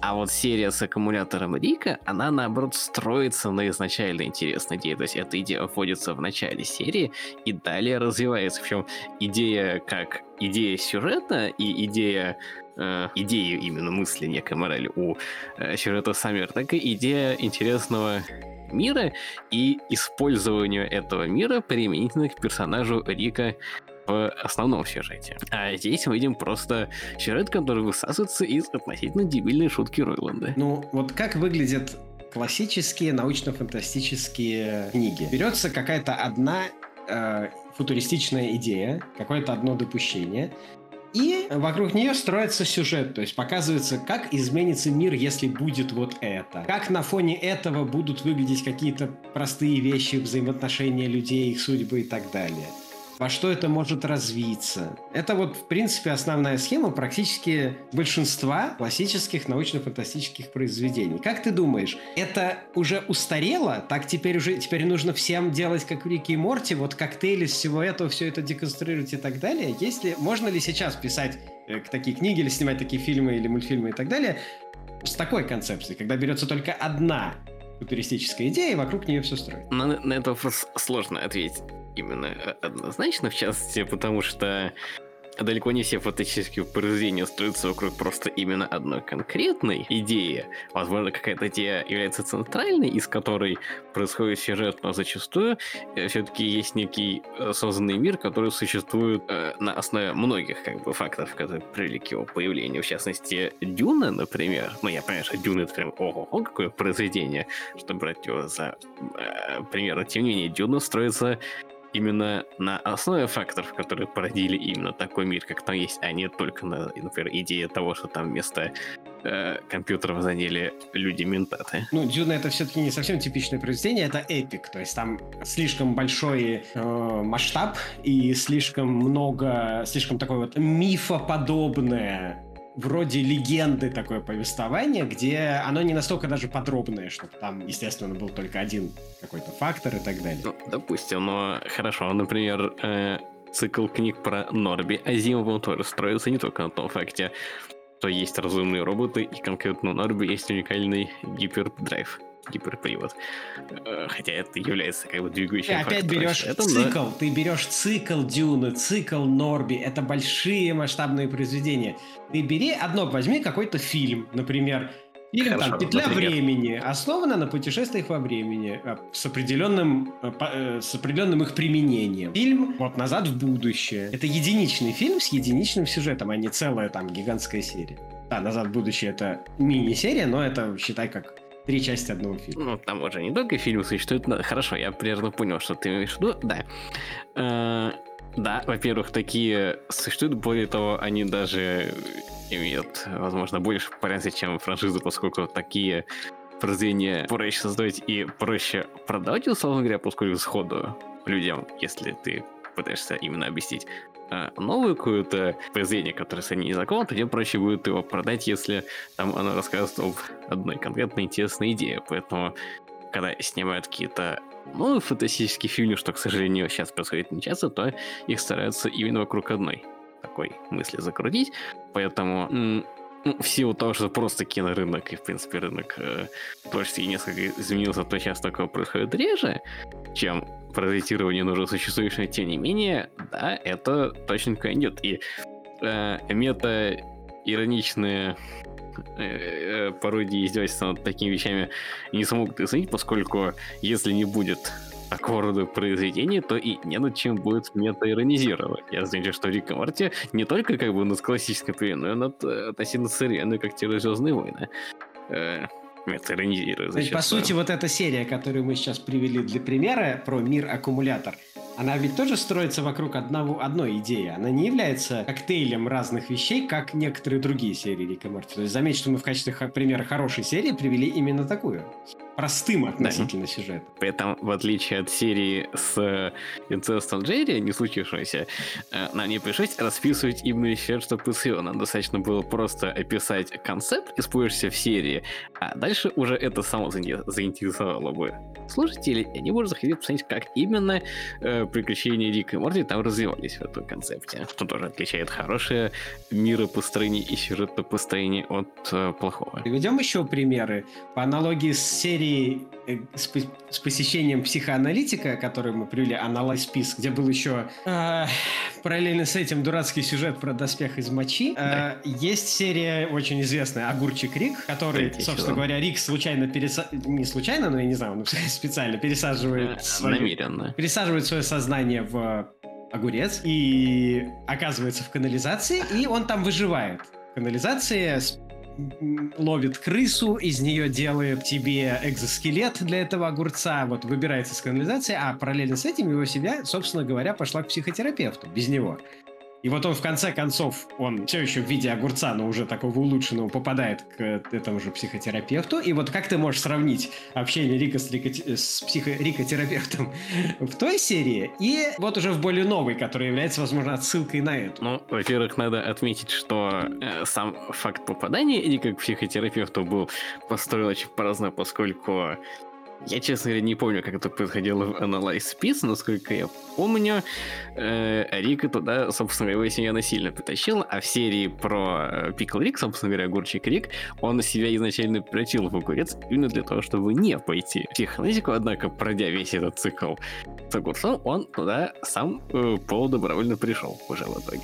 Конец серии что уже и здесь как бы серия строится не о том факте, что Рику психоаналитик и что там ему скажут, а на процессе его попадания туда и принятия того, что там нужно попасть.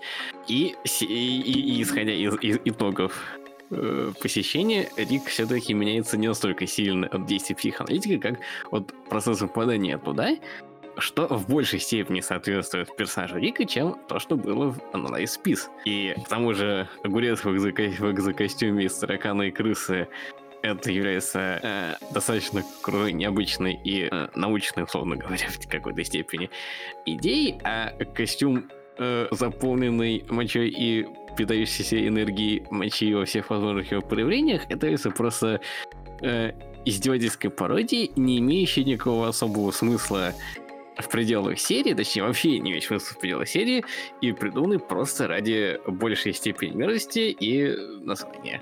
Такое ощущение, что в первых сезонах автор э, сценариев, то есть это были разные авторы сценариев, и тот, кто писал сценарий в первом сезоне, он любит научную фантастику и с любовью ее как-то анализирует, перерабатывает, да, и да, это производная, но это качественная производная, которая в какой-то степени улучшает изначальный концепт. А в последних сериях это вообще другой человек, который ненавидит фантастику, ненавидит все классические сюжеты, и он над ними издевается вот именно так, как это делает человек, который что-то ненавидит. То есть не просто так добавляет какой-то умный мета-комментарий, а именно вот буквально издевается. Он такой, вам нравятся разные научно-фантастические доспехи? Вот вам научно-фантастический доспех с мочой. Как вам такое? То есть это может написать только человек, который вот просто искренне ненавидит вообще в принципе любую там фантастику и так далее. То есть как будто это какой-нибудь Мартин Скорсезе написал такой сценарий. И сразу же в следующей серии после NLA Спис вы любите фэнтези, Игру престолов и все подобные около средневековые вещи с кучей э, политики и сажений. А вот вам, пожалуйста, целая солнечная система Игры престолов, где ключевой традицией, на которой сейчас связана, является пролюдная конструкция лидера на солнце. То же самое в последних сезонах было про аниме, про драконов и про все прочее, что только можно себе представить. То есть э, глупое, грубое, прямое издевательство, а главное, неталантливое, неинтересное. То есть, если вы издеваетесь, делайте это умно. Делайте какой-то умный комментарий. Просто показывать вот костюм с мочой или кастрацию, или инцест, или что-то еще, ну, тут, откровенно говоря, много ума не надо. Собственно, сам Ройланд в интервью, когда его как-то спросили, какой IQ нужен для того, чтобы понимать Рика и Морти, он ответил нулевой что является хорошим примером того, что и происходит в сериале. То есть это Возможно, он думал, что это какой-то очень остроумный, циничный ответ. Типа, то ли он не считает вообще своих зрителей за людей, то ли он их всех ненавидит, то ли он их так типа подкалывает остроумно и так далее. Но согласись, что по сути это звучит как совершенно немотивированное оскорбление, причем не только зрителей, но и самого себя, потому что если ты делаешь произведение для людей с нулевым IQ, ну, значит, ты и сам где-то недалеко от этого ушел, потому что, ну, собственно, э, а ну, зачем да. ты это тогда вообще делаешь? То есть, либо просто для денег, ну, значит, ты признаешься в такой мерзости, что это, ну, звучит просто отвратительно. То есть, зачем тогда? Более того... Я уверен, что он это сделал не намеренно. Он думал, что он супер остроумно пошутил. Что это такой вот как раз, что он, он повел себя как Рик, что он сделал остроумный, циничный, нигилистический метакомментарий, а по сути он обдал струей дерьма всех своих зрителей и самого себя в процессе. Да, более того, когда э, как бы э, Ройланд, когда создатель сериала говорит, что сериал можно смотреть и понимать с нулевым IQ, он таким вообще будет нас оскорблять тех, кто серьезно относится к сериалу, пытается его анализировать, искать там скрытые смыслы, что тоже его не красит. А вот про серию с аниме, которую я скажу по отдельности, это серия пятого сезона э, под названием Голотрон Джерисис Рик Вангелион. И она является одной из самых низкооцененных серий Рика Морти вообще. Потому что, как мне и не только мне думается, Ройланд решил зачем-то э, поиронизировать поскрывать аниме, но при этом он сам в аниме вообще не разбирается, видимо, вообще ничего ни разу толком не смотрел, и поэтому даже сам не понял, над чем в вопросах аниме ему нужно шутить, и шутил куда-то мимо как будто просто почитал какие-то условные мимасики на тему аниме и попробовал пошутить так, нет, никак не разобравшись с теме. Из-за той почвы, что и шутки ему и серия вообще ни о чем, но при этом э, оскорбление того, в чем сам не сильно разобрал. То и вылилось соответствующий рейтинг, собственно говоря. Замечу, что это точно такая же модель поведения, как у вот этих любителей бездумной популяризации науки, которые берут какую-нибудь идею, которую они в силу своей глупости почему-то никогда про нее не знали, но тут они услышали от какого-то вот популяризатора что-нибудь такое банальное, типа «человек произошел от обезьяны». И реально это, ну, я привожу такой утрированный пример, но реально вот подобные вещи постоянно происходят. И люди про это никогда до этого не слышали, это для них такая новая идея, при этом они совершенно не разобрались, в чем там дело, что конкретно кто сказал, они слышали, что типа Дарвин решил, что люди произошли от обезьяны, это все, что они знают, и они, опять же, утрирую, начинают не разобравшись, э, надо глагол произвести вот слово «рик», то есть делать рика, условно говоря. То есть э, циничные отпускать комментарии э, по типу там какой-нибудь человек скажет, что э, я слышал, что там в Древнем Египте нашли какую-то продвинутую технологию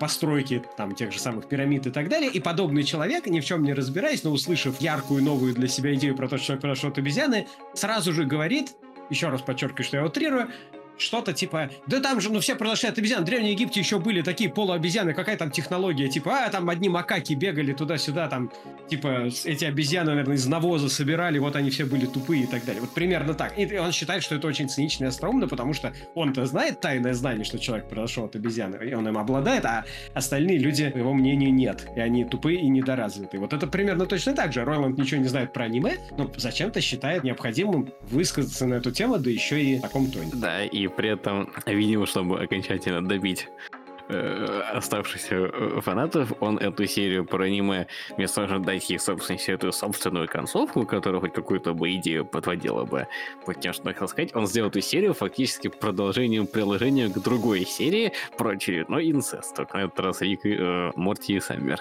Надо для контраста вспомнить еще хорошую серию, а то, честно говоря, плохие серии даже очень неприятно вспоминать. Я думаю, с первого сезона можно вспомнить э, серию, которая в некоторой степени первая создала тренд на серьезные сюжеты, и э, первой показала дополнительные скрытые возможности сериала. Серия, в которой Рик для Морти изобрел любовное зелье, чтобы тот смог наконец-то закадрить э, свою одноклассницу Джессику, но в итоге из-за безалаберности Морти все идет не по плану, э, и все население их вселенной, в которой они жили, собственно, вселенная C-137, превращается в уродливых монстров, и из-за этого персонажам приходится буквально покинуть свою вселенную, найти другую аналогичную, где они убивают там свои копии, точнее, находят их уже мертвые свои копии, закапывают их в своем саду и живут дальше с другой семьей, об этом им не рассказывая.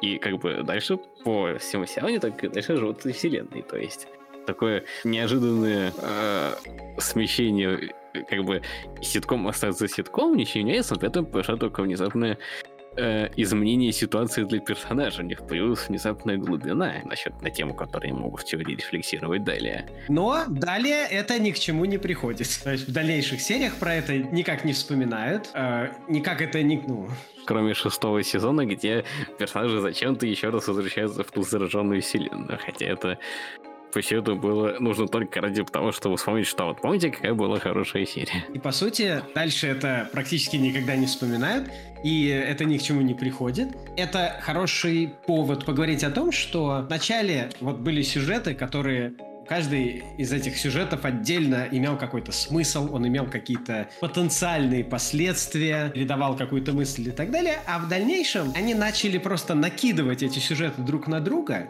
и в дальнейших сериях Рик и Морти э, сменили там миллион разных семей, по миллиону раз все умерли, возродились, я даже не знаю, превратились в клонов, роботов, кого угодно. В последних сезонах вообще Рик почему-то превратился в какое-то подобие инспектора гаджета, и у него почему-то повсюду встроены какие-то кибер э, устройства, и все это перестало иметь хоть какой-то смысл, и вроде как так и должно быть. Можно сказать, что ну да, это же ведь и есть вот постмодернизм, такой своего рода сюрреализм, абсурд и так далее.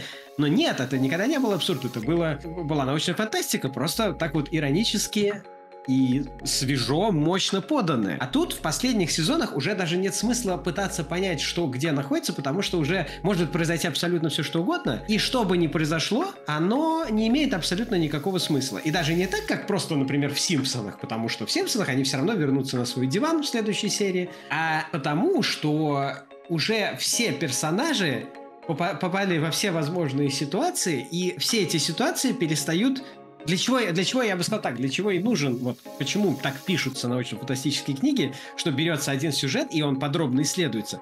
Потому что выстраивается внутренняя логика повествования, выстраивается структура, тот каркас, на котором наращивается все это мясо, наращивается вся сюжетная прослойка, наращивается характеры персонажей, что с ними происходит, все эти ситуации – как они развиваются, и постепенно это приходит к какому-то логическому финалу, к какому-то выводу. А когда у тебя в серии, когда у тебя на протяжении нескольких сезонов происходила дикая смесь всех возможных сюжетов, которые часть из них имела какие-то последствия, часть не имела последствий, но все эти персонажи по сто раз поменяли там свои характеры, свои какие-то убеждения внутренние. И все это в итоге просто сворачивается в такую невнятную кашу, что, как мне кажется, что даже если бы сценарист не испортился, и в финальных сезонах сценарии были, грубо говоря, такими же, как и в первых сезонах, ну, финальные я имею в виду, текущие на момент записи подкаста, то все равно это бы не спасло сериал, потому что подобная концепция в принципе не может существовать дольше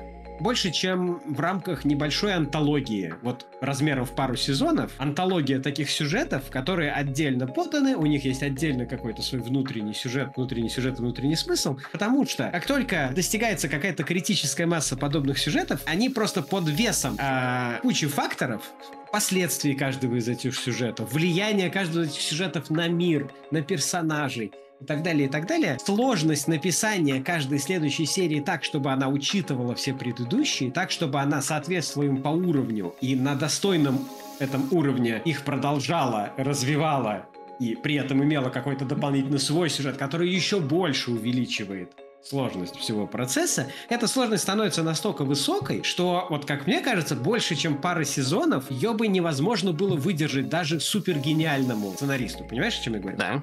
То есть ты просто не можешь столько навернуть.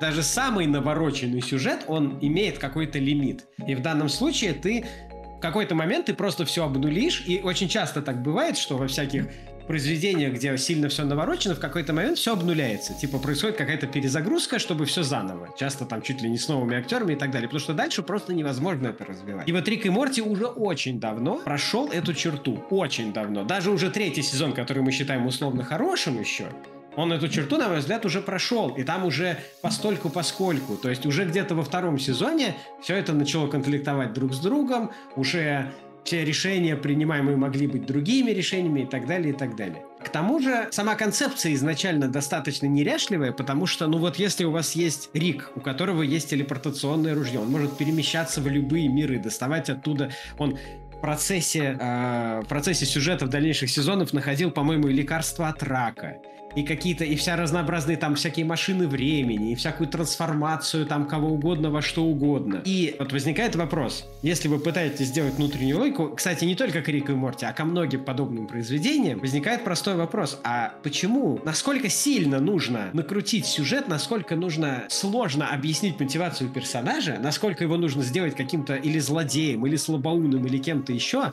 что он, обладая такими технологиями, уже не поменял, грубо говоря, мир вокруг себя. Почему он просто продолжает жить в своем вот этом домике со своей этой дурацкой семьей, на которой он еще и постоянно раздражается и так далее, когда бы он мог уже трансформировать всю землю, там, как банально вылечить все болезни и так далее, потому что он имеет ко всему этому доступ. И во всех таких произведениях, не только в Рик и Морти, я считаю, что такой главный герой, он автоматически просто по логике становится не просто злодеем, не просто каким-то антагонистом, а величайшим злодеем во вселенной, потому что только у него или почти только у него по такому сюжету есть подобная возможность, и он ей не пользуется. И сценаристы не то чтобы специально это делают, они просто это игнорируют. Они говорят, ну вот у нас же другой сюжет, у нас же не про это. Но подождите, у вас же супер сильно страдает ваша внутренняя логика, потому что если есть такое, такая возможность, и есть персонаж, который вроде как не является настолько сильным злодеем, потому что Рик никогда не говорил, что он ненавидит все человечество и хочет его уничтожить. Правда же? Если только не в качестве шутки. Всерьез не говорил. Он не говорил всерьез. То есть вроде как он не описан как такой злодей. Но почему же он именно это и делает? Почему он своими действиями, по сути, уничтожает человечество? Хотя мог бы его спасти, условно говоря. Ну, по мнению сюжета, потому что он циник, и ему это просто интересно. Его интересует в основном только он сам и максимум его семья в редких случаях. Видимо, авторы не осознают степень цинизма, грубо говоря, требуемого в таком случае, и степень того, насколько это негативно и деструктивно, потому что он буквально уничтожает все, вот что только вокруг есть, косвенно, потому что он не делает того, что он мог бы сделать. И опять же, это касается не только Рика, о всех произведениях, где присутствуют подобные персонажи, способными, с подобными возможностями. То есть, как только у тебя есть персонаж с машиной времени, сразу возникает вопрос, почему он занимается обычно своими какими-то личными делами, чуть ли не своей личной жизнью, хотя у него есть возможность попасть в прошлое и выяснить там все вообще секреты, которые человечество не могло разгадать, или попасть в будущее и заранее предупредить, что там может такого страшного произойти в будущем, да, любые вообще катаклизмы и так далее, заранее можно узнать и предупредить. Да, бывают, конкретно с машиной времени бывают некоторые отговорки, что там нельзя менять ход времени, и что, например, будущее неизбежно все равно случится, и так далее, и так далее. Откровенно говоря, они выглядят именно как отговорки, несмотря на все возможные псевдонаучные теории на эту тему. Это все равно отговорки, у вас это все равно фантастика. Но машина времени на данный момент не существует, а у вас произведение она есть. Вы могли придумать любые законы, но вы придумали именно такие законы, чтобы проигнорировать важные вопросы, а заниматься там какими-то мелкими вопросами. Ну а если это не машина времени, а что-то другое, то там еще меньше оправданий. При этом я скажу, что даже вот многие говорят, что вот «Назад в будущее» — это фильм, который показывает, что нельзя вмешиваться во время, что иначе все будет очень плохо. Первый «Назад в будущее» был посвящен ровно тому, что Морти вмешивается во время и исправляет ситуацию в своей семье за счет этого. Ничего не портит. Но это локальная история. А вот касательно той мысли, что ты сказал, что Рик э, к поздним сезонам э, испортился и стал несколько не таким, как был из-за вот этих всех вторых городов и э, большое количество напридуманного на него всего прочего, чего он может умеет. Мне кажется, это связано в частности с тем, э, что многие не осознают или не ощущают э, такую тонкую грань между э, гением, который сможет придумать выход из любой ситуации, и, собственно, спектром гаджетом, у которого уже при себе всегда есть любой выход из любой ситуации. Это неочевидная грань, но которая сильно меняет восприятие персонажа и его действий. Вот, и продолжая мысль про ту серию, где Рик поменял, миссис Морти поменял вселенную своего проживания, это была первая серия такого плана, именно серьезно сюжетного, влияющего как бы на общий сюжет происходящего. И справедливости ради, именно после серии второго сезона Морти на самом деле рефлексировал какое-то время э, в разных сериях, э, вспоминая про тот событие, поскольку это все-таки стало частью его характера, даже в поздних сонных вариантах я не вспоминал. Но потом с сериалом случилось кое-что, что сильно навсегда изменило его суть. Появилась серия про цитадель Риков. У меня есть подозрение, что изначально Ройланд вкинул, или Харман даже, возможно, вкинул эту серию в порядке эксперимента, как тоже э, межпланетная, межпространственная кабельная, типа просто проект, что будет, если вот в наш метаироничный, сатиричный э, ситком всунуть внезапную серию сюжета. И так случилось, что людям понравилась эта идея. И после этого становится стало непонятно, что делать. У нас вроде какие какие-то и мы шутим смеемся, у нас Рик э, веселый, благоречий, безумный ученый, бегающий по параллельным мирам со своим внуком и там весело расстреляющих жуков по необходимости, но при этом правильно у нас вроде как есть серьезный сюжет с тем, что э, вот как минимум этот, что есть целая куча всяких правильных риков и правильных Морти, что они на заводах производят для себя Морти, что какой-то из риков конкретно убил жену и дочь этого текущего рика, и что он изобрел всю свою портальную пушку для того, чтобы Э, прошарить все возможные параллельные миры и найти, э, собственно говоря, того конкретного Рика, который это сделал, что Рик такой гениальный, что он ограничивал бесконечных альтернативных вселенных, сделав цикл бесконечностей, в которых только он является самым умным представителем э, кого угодно из-за своего некоторого эгоизма. И страха, собственно говоря, и еще дополнительно злой Морти, который преследует свои персональные цели. То есть получается какой-то одновременно межгалактический триллер и Джон Уик на максималках, но при этом все это нужно все еще сочетать с веселым относительно беззаботным Риком Безумного ученого, который попадает внуком различные веселые приключения. При этом этот триллер развивается раз в сезон, и даже не каждый сезон, грубо говоря, половинку последней да. серии сезона. И все, и дальше на целый новый, на год, на полтора года про это все забывают. И вот это еще важный момент. Изначально такие серии встревали где-то в середине сезона про Цветы Великов, про Зломортие, просто вот, вот, вот идет сезон, и какая-то из серий посвящена этому. Но именно в последних сезонах именно сезоны именно стали начинаться и заканчиваться такими вроде как серьезными сюжетными сериями, как будто именно это внезапно стало превалирующей частью, важной частью сериала, но при этом в таких сериях зачастую происходило не очень-то много чего. Эти серии в основном служили просто напоминанием, что этот сюжет есть, особенно в шестом сезоне, где, по сути, э, в первой и последней серии между ними прогресса нету. То есть шестой серии показывается фактически прямое следствие из первой хотя между ними был как бы целый сезон событий. И вот эта хитрая эквилибристика между одним и другим, она э, и частично подводит сериал, поскольку даже если и одно, и другое интересно, то грамотно совмещать их в пределах одного произведения получается все хуже и хуже, и поэтому из-за этого страдает что одно, что другое. И очень ярким примером этого дела является серия шестого сезона, которая называется Jurassic Морт. То есть это Jurassic Парк? Парт Рикского... Да. Морт, да, Морт юркского рикского периода. Как Обратите внимание, то, что мы говорили, что каламбуры дурацкие, что это тоже пример чего-то, что выглядит каким-то оригинальным и умным якобы, потому что, серия называется не просто так тупо описание сюжета, что там, например, как «Мир аккумулятора» или там «Рику психотерапевт». Нет, она называется как-то с каламбуром, как-то оригинально. И, ну, недалекие фанаты, назовем их так, они, имеется в виду находящиеся недалеко от просветления, скажем так, э, они думают, что это что-то вот очень умное, оригинальное. А по сути это дурацкий каламбур, который даже каламбуром-то не всегда можно назвать. Это просто слова Рика и Морти, впихнутые довольно нелепо зачастую в эти названия, которые сами по себе зачастую далеко не всегда э, не сочетаются с тем, что показывают в серии. Да, как, например, э, Рик при Марте короля Мартура. Э, хотя к самой серии это имеет очень спорное отношение. Вот. Э, и это, кстати, тоже важная проблема, я немножко отвлекусь от своей мысли, то, что сериал, э, чем дальше, изначально у него как бы не было исходной аудитории, он ее только набирал в первых сериях, проверяя, какие идеи работают, какие нет. Но в какой-то момент эта аудитория стала набираться, и ради этой популярности, которая резко появилась, сериал как будто стал идти на поводу этих фанатов, а самые громкие фанаты далеко не всегда означают самые умные или преданные фанаты. Если посмотреть, первых двух сезонов в первом сезоне вообще не было. Вроде бы ни одной, максимум одна серия с каламбуром в названии, во втором была пара, парочка таких серий.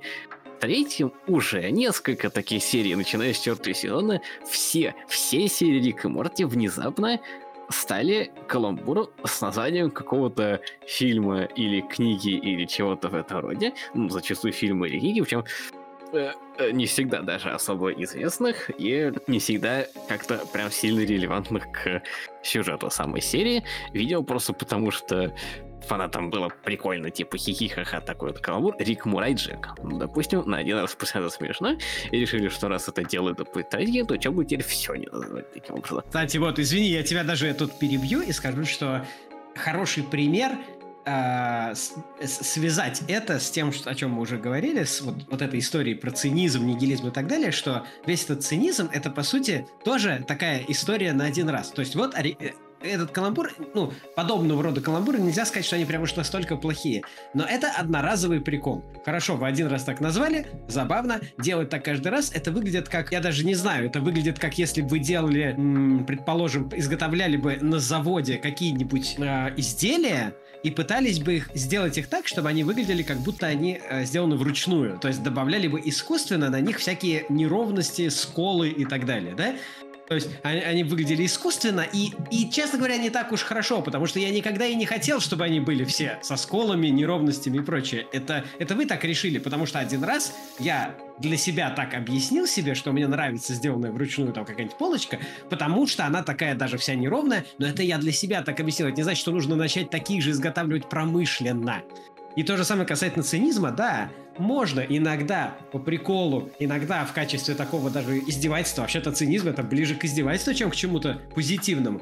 А, что-то такое сказать, циничное, нигилистичное или что-то еще, иногда можно такое сказануть, иногда, но это одноразовый прикол, это нельзя делать в промышленном масштабе, нельзя делать это философией, нельзя на этом строить всю свою жизнь, потому что не можешь отменить все, ты не можешь, хотя некоторым хочется, ты не можешь, э, не совершив Роскомнадзор, ты не можешь как бы все резко прекратить и так далее, ты не можешь быть полноценным нигилистом, и нет смысла все описывать в циничном ключе просто потому, что ты становишься слишком предсказуемым. Потому что, э, когда я разговариваю с человеком с таким циничным подходом, то я знаю заранее практически каждое слово, которое он скажет. Я знаю заранее его реакцию на любую вещь. Я могу показать ему какую-то вещь, он, показать ему любую, например, дешевую вещь, он скажет, а, это типа бедные люди в там в Индонезии это сшили, вот ты там э, какой-нибудь, типа, да, ты пользуешься рабовладельческим трудом и, и, и прочее, да, то есть, да, все понятно, э, а, один раз в этом даже есть какой-то смысл, но когда ты как делаешь каждый раз, э, становится предсказуемым, все понятно, что ты скажешь, и это перестает быть интересным. Ну да, да, понятно, да, ты такой циничный, да, ты...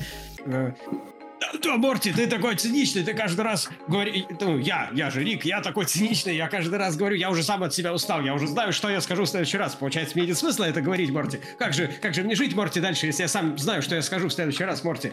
Придется тебе, Морти, говорить вместо меня, потому что я такой циник, что, что все, я, я, я, как бы, я, я зашел в тупик, Морти, а? что мне делать? Я даже не исключаю, что где-то такое и было. Э, продолжая мою мысль про то, что серьезные сюжеты плохо уживаются с ситкомными сериями, э, собственно, серия, на которую обратите внимание, Морд юрикского периода, э, как раз серия, следующая после Final Dismutation, э, в этой серии на Землю возвращается э, разумная цивилизация динозавров, которая на этой земле когда-то жила, а потом покинула. Э, и эти динозавры показывают, что они во всем лучше людей, и э, пытаются этим людям помочь, в частности, Рику. Они, и что они делают? Они чинят портальную пушку Рика, которую тот не мог починить полсезона, и закрывают провал, э, прорыв в мультивселенной, который в конце полсезона открыл злой Морти.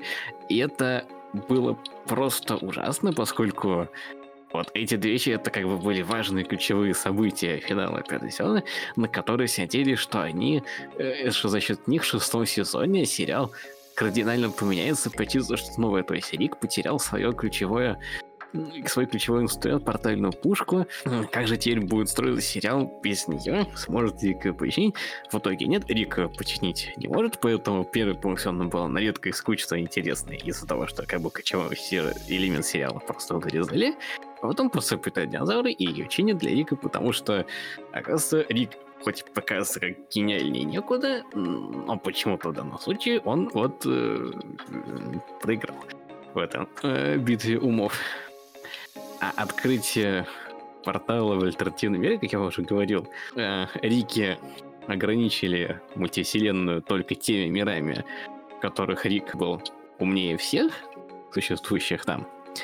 И злой Морти, которая только положение дела не нравилось, он разработал в течение всех предыдущих пяти сезонов сложнейшую операцию для того, чтобы прорвать эту заблокированную диками петлю и улететь в другие миры, то есть миры, которые до этого как бы, как бы есть бесконечность миров, и тут нас сказали, что оказывается есть другая еще большая бесконечность миров, где Рик уже не самый умный из всех. И вот э, ценой уничтожения всей цитадели, почти убийства почти всех Риков и почти всех Морти, злой Морти сделал порыв, и то пролетел.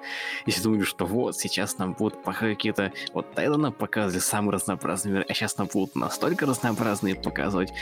В итоге полсезона Рик высоты портальной пушки то в принципе, попасть не может. Потом прилетают какие-то динозавры совершенно рядовой, не самой тесной серии и закрывают этот провал, ради которого фактически строились предыдущие пять сезонов сюжета, который там был. Ну, зашибись чему-то это все вообще было. Вот знаешь, э, мне подобный подход напоминает, скажем так, капитализм. Сейчас объясню, при чем тут капитализм это и так капитализм, естественно, съемка подобных материалов и так далее. Потому что сколько бы они не, не были такими циничными и не отпускали циничные критические замечания по поводу вот этого всего в течение всего сериала, они продают мерч.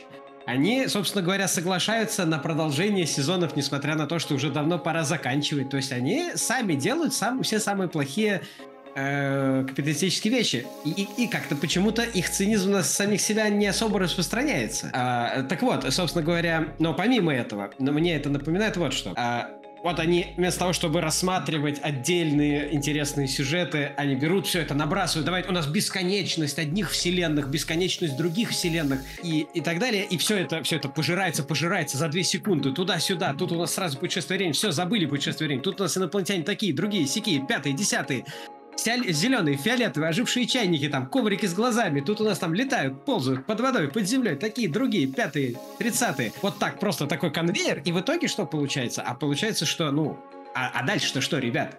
Чего дальше-то вы будете делать? Вы, вы, вы настолько высокого мнения о, своем, о своем воображении? Даже если у вас супер крутое воображение, вы не можете бесконечно это производить. Искусство само по себе, оно бесконечно. Но в данном случае вы не можете именно в рамках столько времени, сколько у вас есть, тем более ограниченного времени, быстро-быстро надо производить новые сезоны, вы не можете создавать эти новые концепции, вы уже пожрали там 90% мирового фонда вот этой литературы и так далее. То есть это выглядит как капитализм, который давайте нам сейчас нужна прибыль, давайте произведем, мы загадим все там, всю экологию, мы выкопаем все эти котлованы. Как? Потом, что будет с этим котлованом, там будет расти, не расти, животные, наплевать, мы копаем, копаем, копаем, сжигаем, сжигаем, сжигаем, производим, производим, производим, выбрасываем, выбрасываем, выбрасываем. В какой-то момент одно место загаживается, переезжаем на другое, да, все заполняется, потом загаживается вся земля, потом что делать? Вот то же самое, то есть это паразит-хищник, такая саранча, которая все начинает пожирать, и это даже сначала кажется прикольным, типа, вот такой бодрый промышленный капитализм, давайте все производить, давайте все делать очень хорошо, давайте вот эти сюжеты в Рике и Морте набрасывать. А потом происходит настоящий нигилизм, потому что потом начинается пустота. Потом начинаются пустые, заброшенные бывшие заводы, опустошенные поселения, выжженные леса, высосанная досуха когда-то плодородная земля, вот эти грязные пустыри, помойки. Это даже безотносительно какой-то особо замороченной экологии. Не то чтобы там мусорные острова в океане, я даже про это не говорю. Это отдельный разговор для отдельного выпуска. Пригласим там эколога и кого-то еще. Но просто в любом случае понятно, что это все равно происходит вследствие капитализма. Потому что капитализм как саранча бесконтрольно пожирается, и у него цель все больше и больше. У него нет конечной цели, он ни в какой момент не останется. И это тоже тема отдельного выпуска, отдельного подкаста подкаста, но сейчас не об этом. Сейчас про Рик и Морти. Ты согласен с этой аналогией? Mm, да, однозначно. Вот, потому что очень весело, вы, конечно, это делаете, но вот вы сделали это один сезон, второй, а потом у вас начинается там принцесса с матерью. Почему начинается принцесса с матерью? Потому что уже нечего придумать, вы уже все пожрали, вы показ показываете за одну серию там сотню видов разных инопланетян. А это значит, что потом если вы что-то еще покажете, это уже не будет таким же впечатляющим, потому что да вы уже это, да господи, он в той серии сотни видов инопланетян показали. Какая мне разница, что вы еще покажете? То есть вы подкапываетесь под свое же собственное основание как и промышленный капитализм. И, собственно, то есть рубит сук, на котором сидят, да, какие еще бывают аналогии. Вот это вот происходит.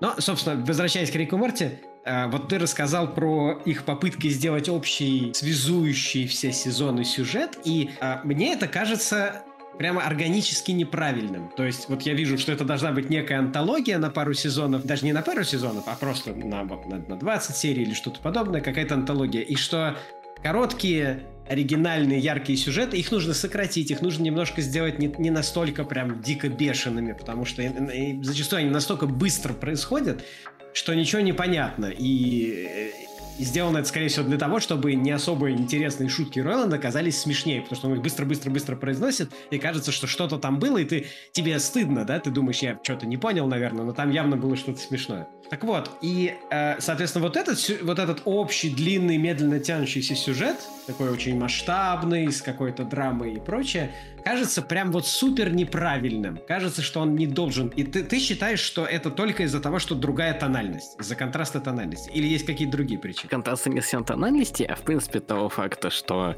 э, наличие серьезного сюжета требует, как бы, что у персонажа есть серьезный бэкграунд, который не сочетается с Э, тем, как он обычно себя ведет, потому что в том, как он обычно себя ведет, этот бэкграунд отвлекается совсем на бэкграунд и не то, что учиться, во-первых, а во-вторых, э, в ситком, в принципе, сложно добавлять глубокие сюжеты, вообще как идет длительный сюжет, поскольку сюжет подразумевает наличие изменений. А ситком это не подразумевает. И поэтому сериал и барахлит, пытаясь одновременно двигать сюжет, но двигать не настолько, чтобы это как-то сильно меняло ситкомную составляющую. Особенно учитывая, что раз есть э, связующий сюжет, значит нужно сохранять этот сюжет на протяжении всех этих сезонов. Но по логике это, это особенно сильно подразумевает, что нужно по-хорошему сохранять последствия всех остальных сюжетов. Что крайне сложно сделать не только потому, что это ситком, но и также потому, что я уже говорил, что там слишком все наворочено, и сохранять все эти последствия будет просто совершенно неподъемной задачей, а также затруднит наворачивать дальше. А вообще еще и вот в этих м- связующих сюжетах есть такая вещь, как драма. И на мой взгляд, это, это я бы сказал так, что это одна из вещей, которая меня сильно раздражает, а именно добавление драмы там, где этого никто не просил. Сейчас даже фильмы по комиксам добавляют драму. Почему?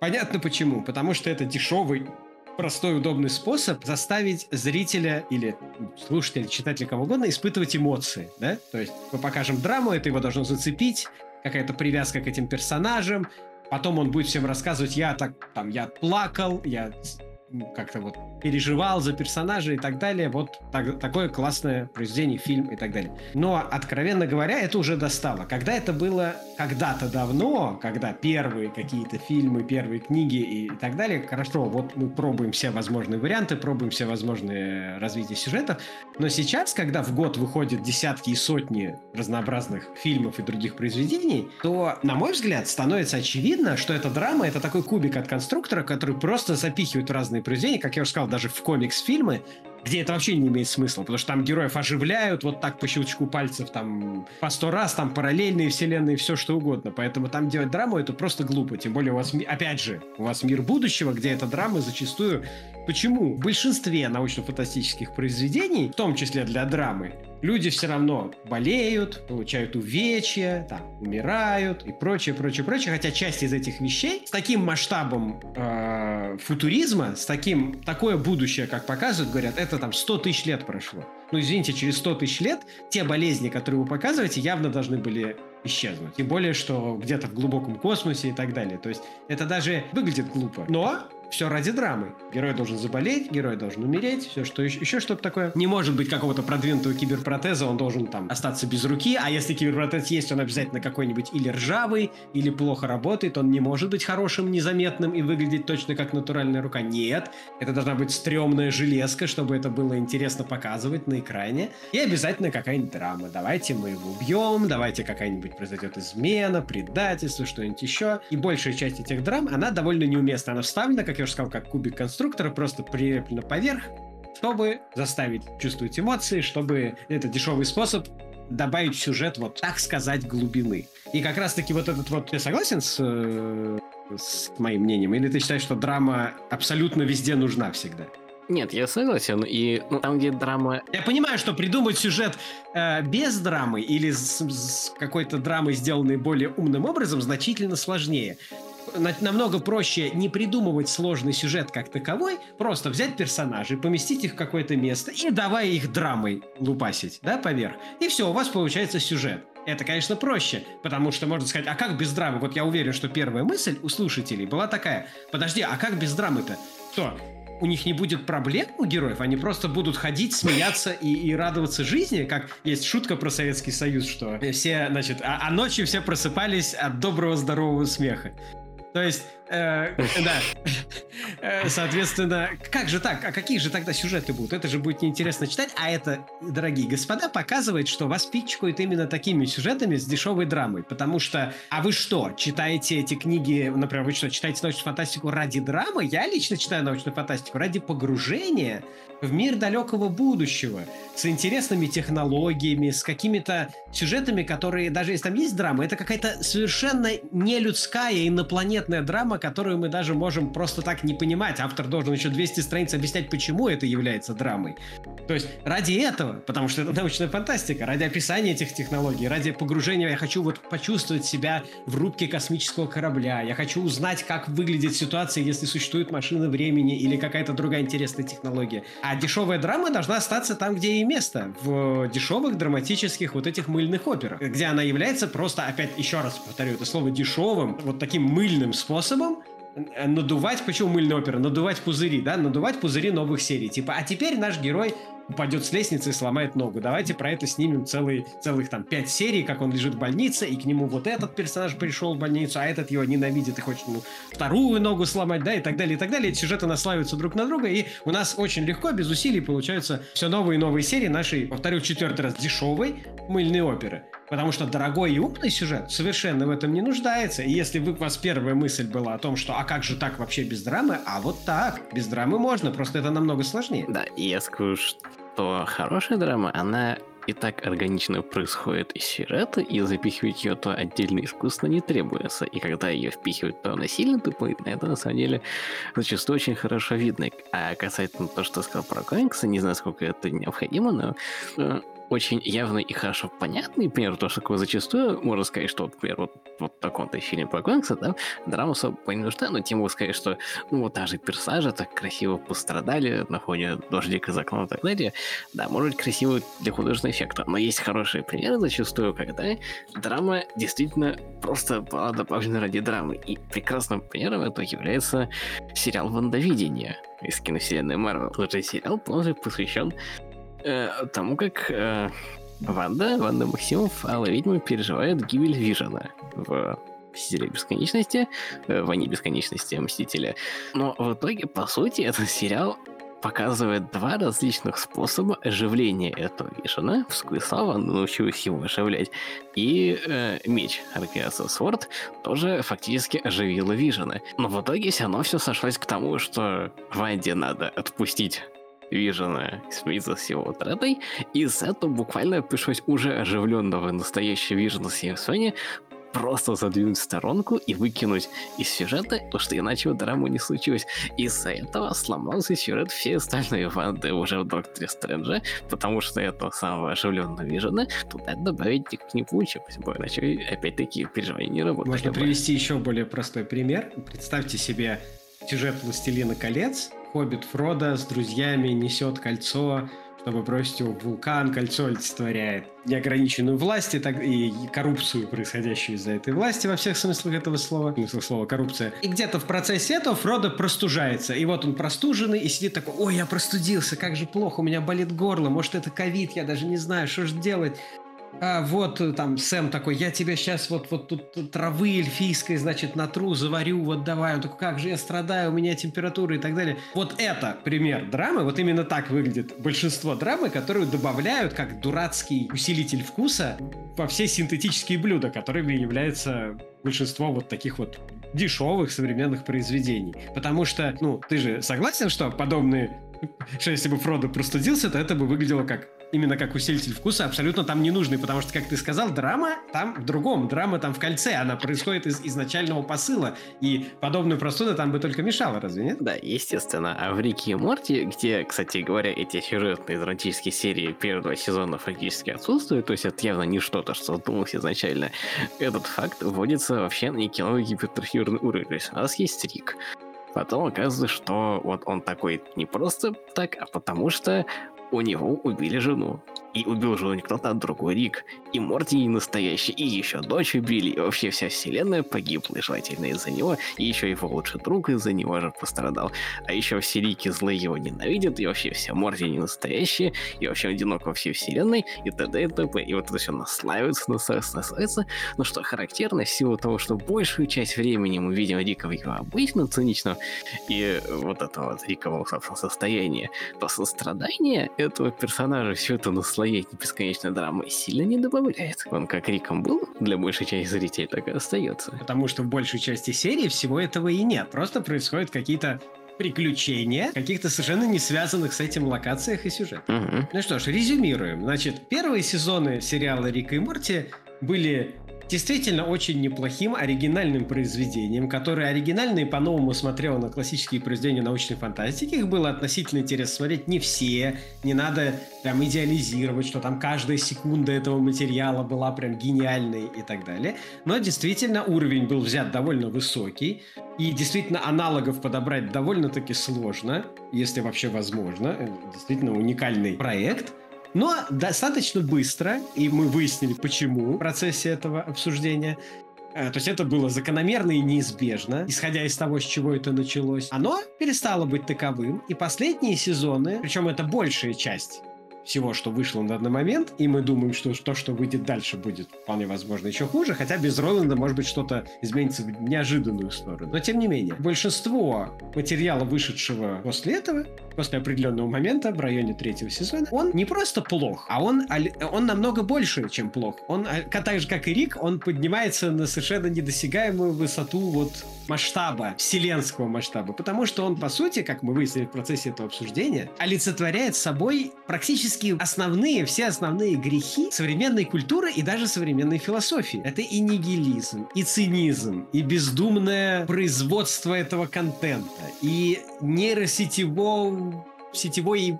образ его создания и микширования, можно так сказать. И ненужная драма. И пошлые шутки ради пошлых шуток. И overuse что называется по-английски, переиспользование всего, чего только можно, в том числе, собственно, того, что в первых сезонах было хорошим, и от чего оно тут же перестает быть хорошим, отсутствие консистентности, отсутствие искренности, полное лицемерие и, собственно, постмодернизм, который перепостмодернизировал сам себя до такой степени, что деконструировал и себя, и процесс деконструкции, которым он до этого занимался, и своего зрителя, и смысл своего существования. Поэтому, уважаемые зрители, пожалуйста, не занимайтесь цинизмом, нигилизмом, постмодернизмом и деконструктивизмом. Подкаст «Водолейка» предупреждает, это опасно для вашего и нашего ментального здоровья. В отличие от прослушивания наших подкастов. Кем мы вас на сегодня и оставляем. До новых встреч. Пока.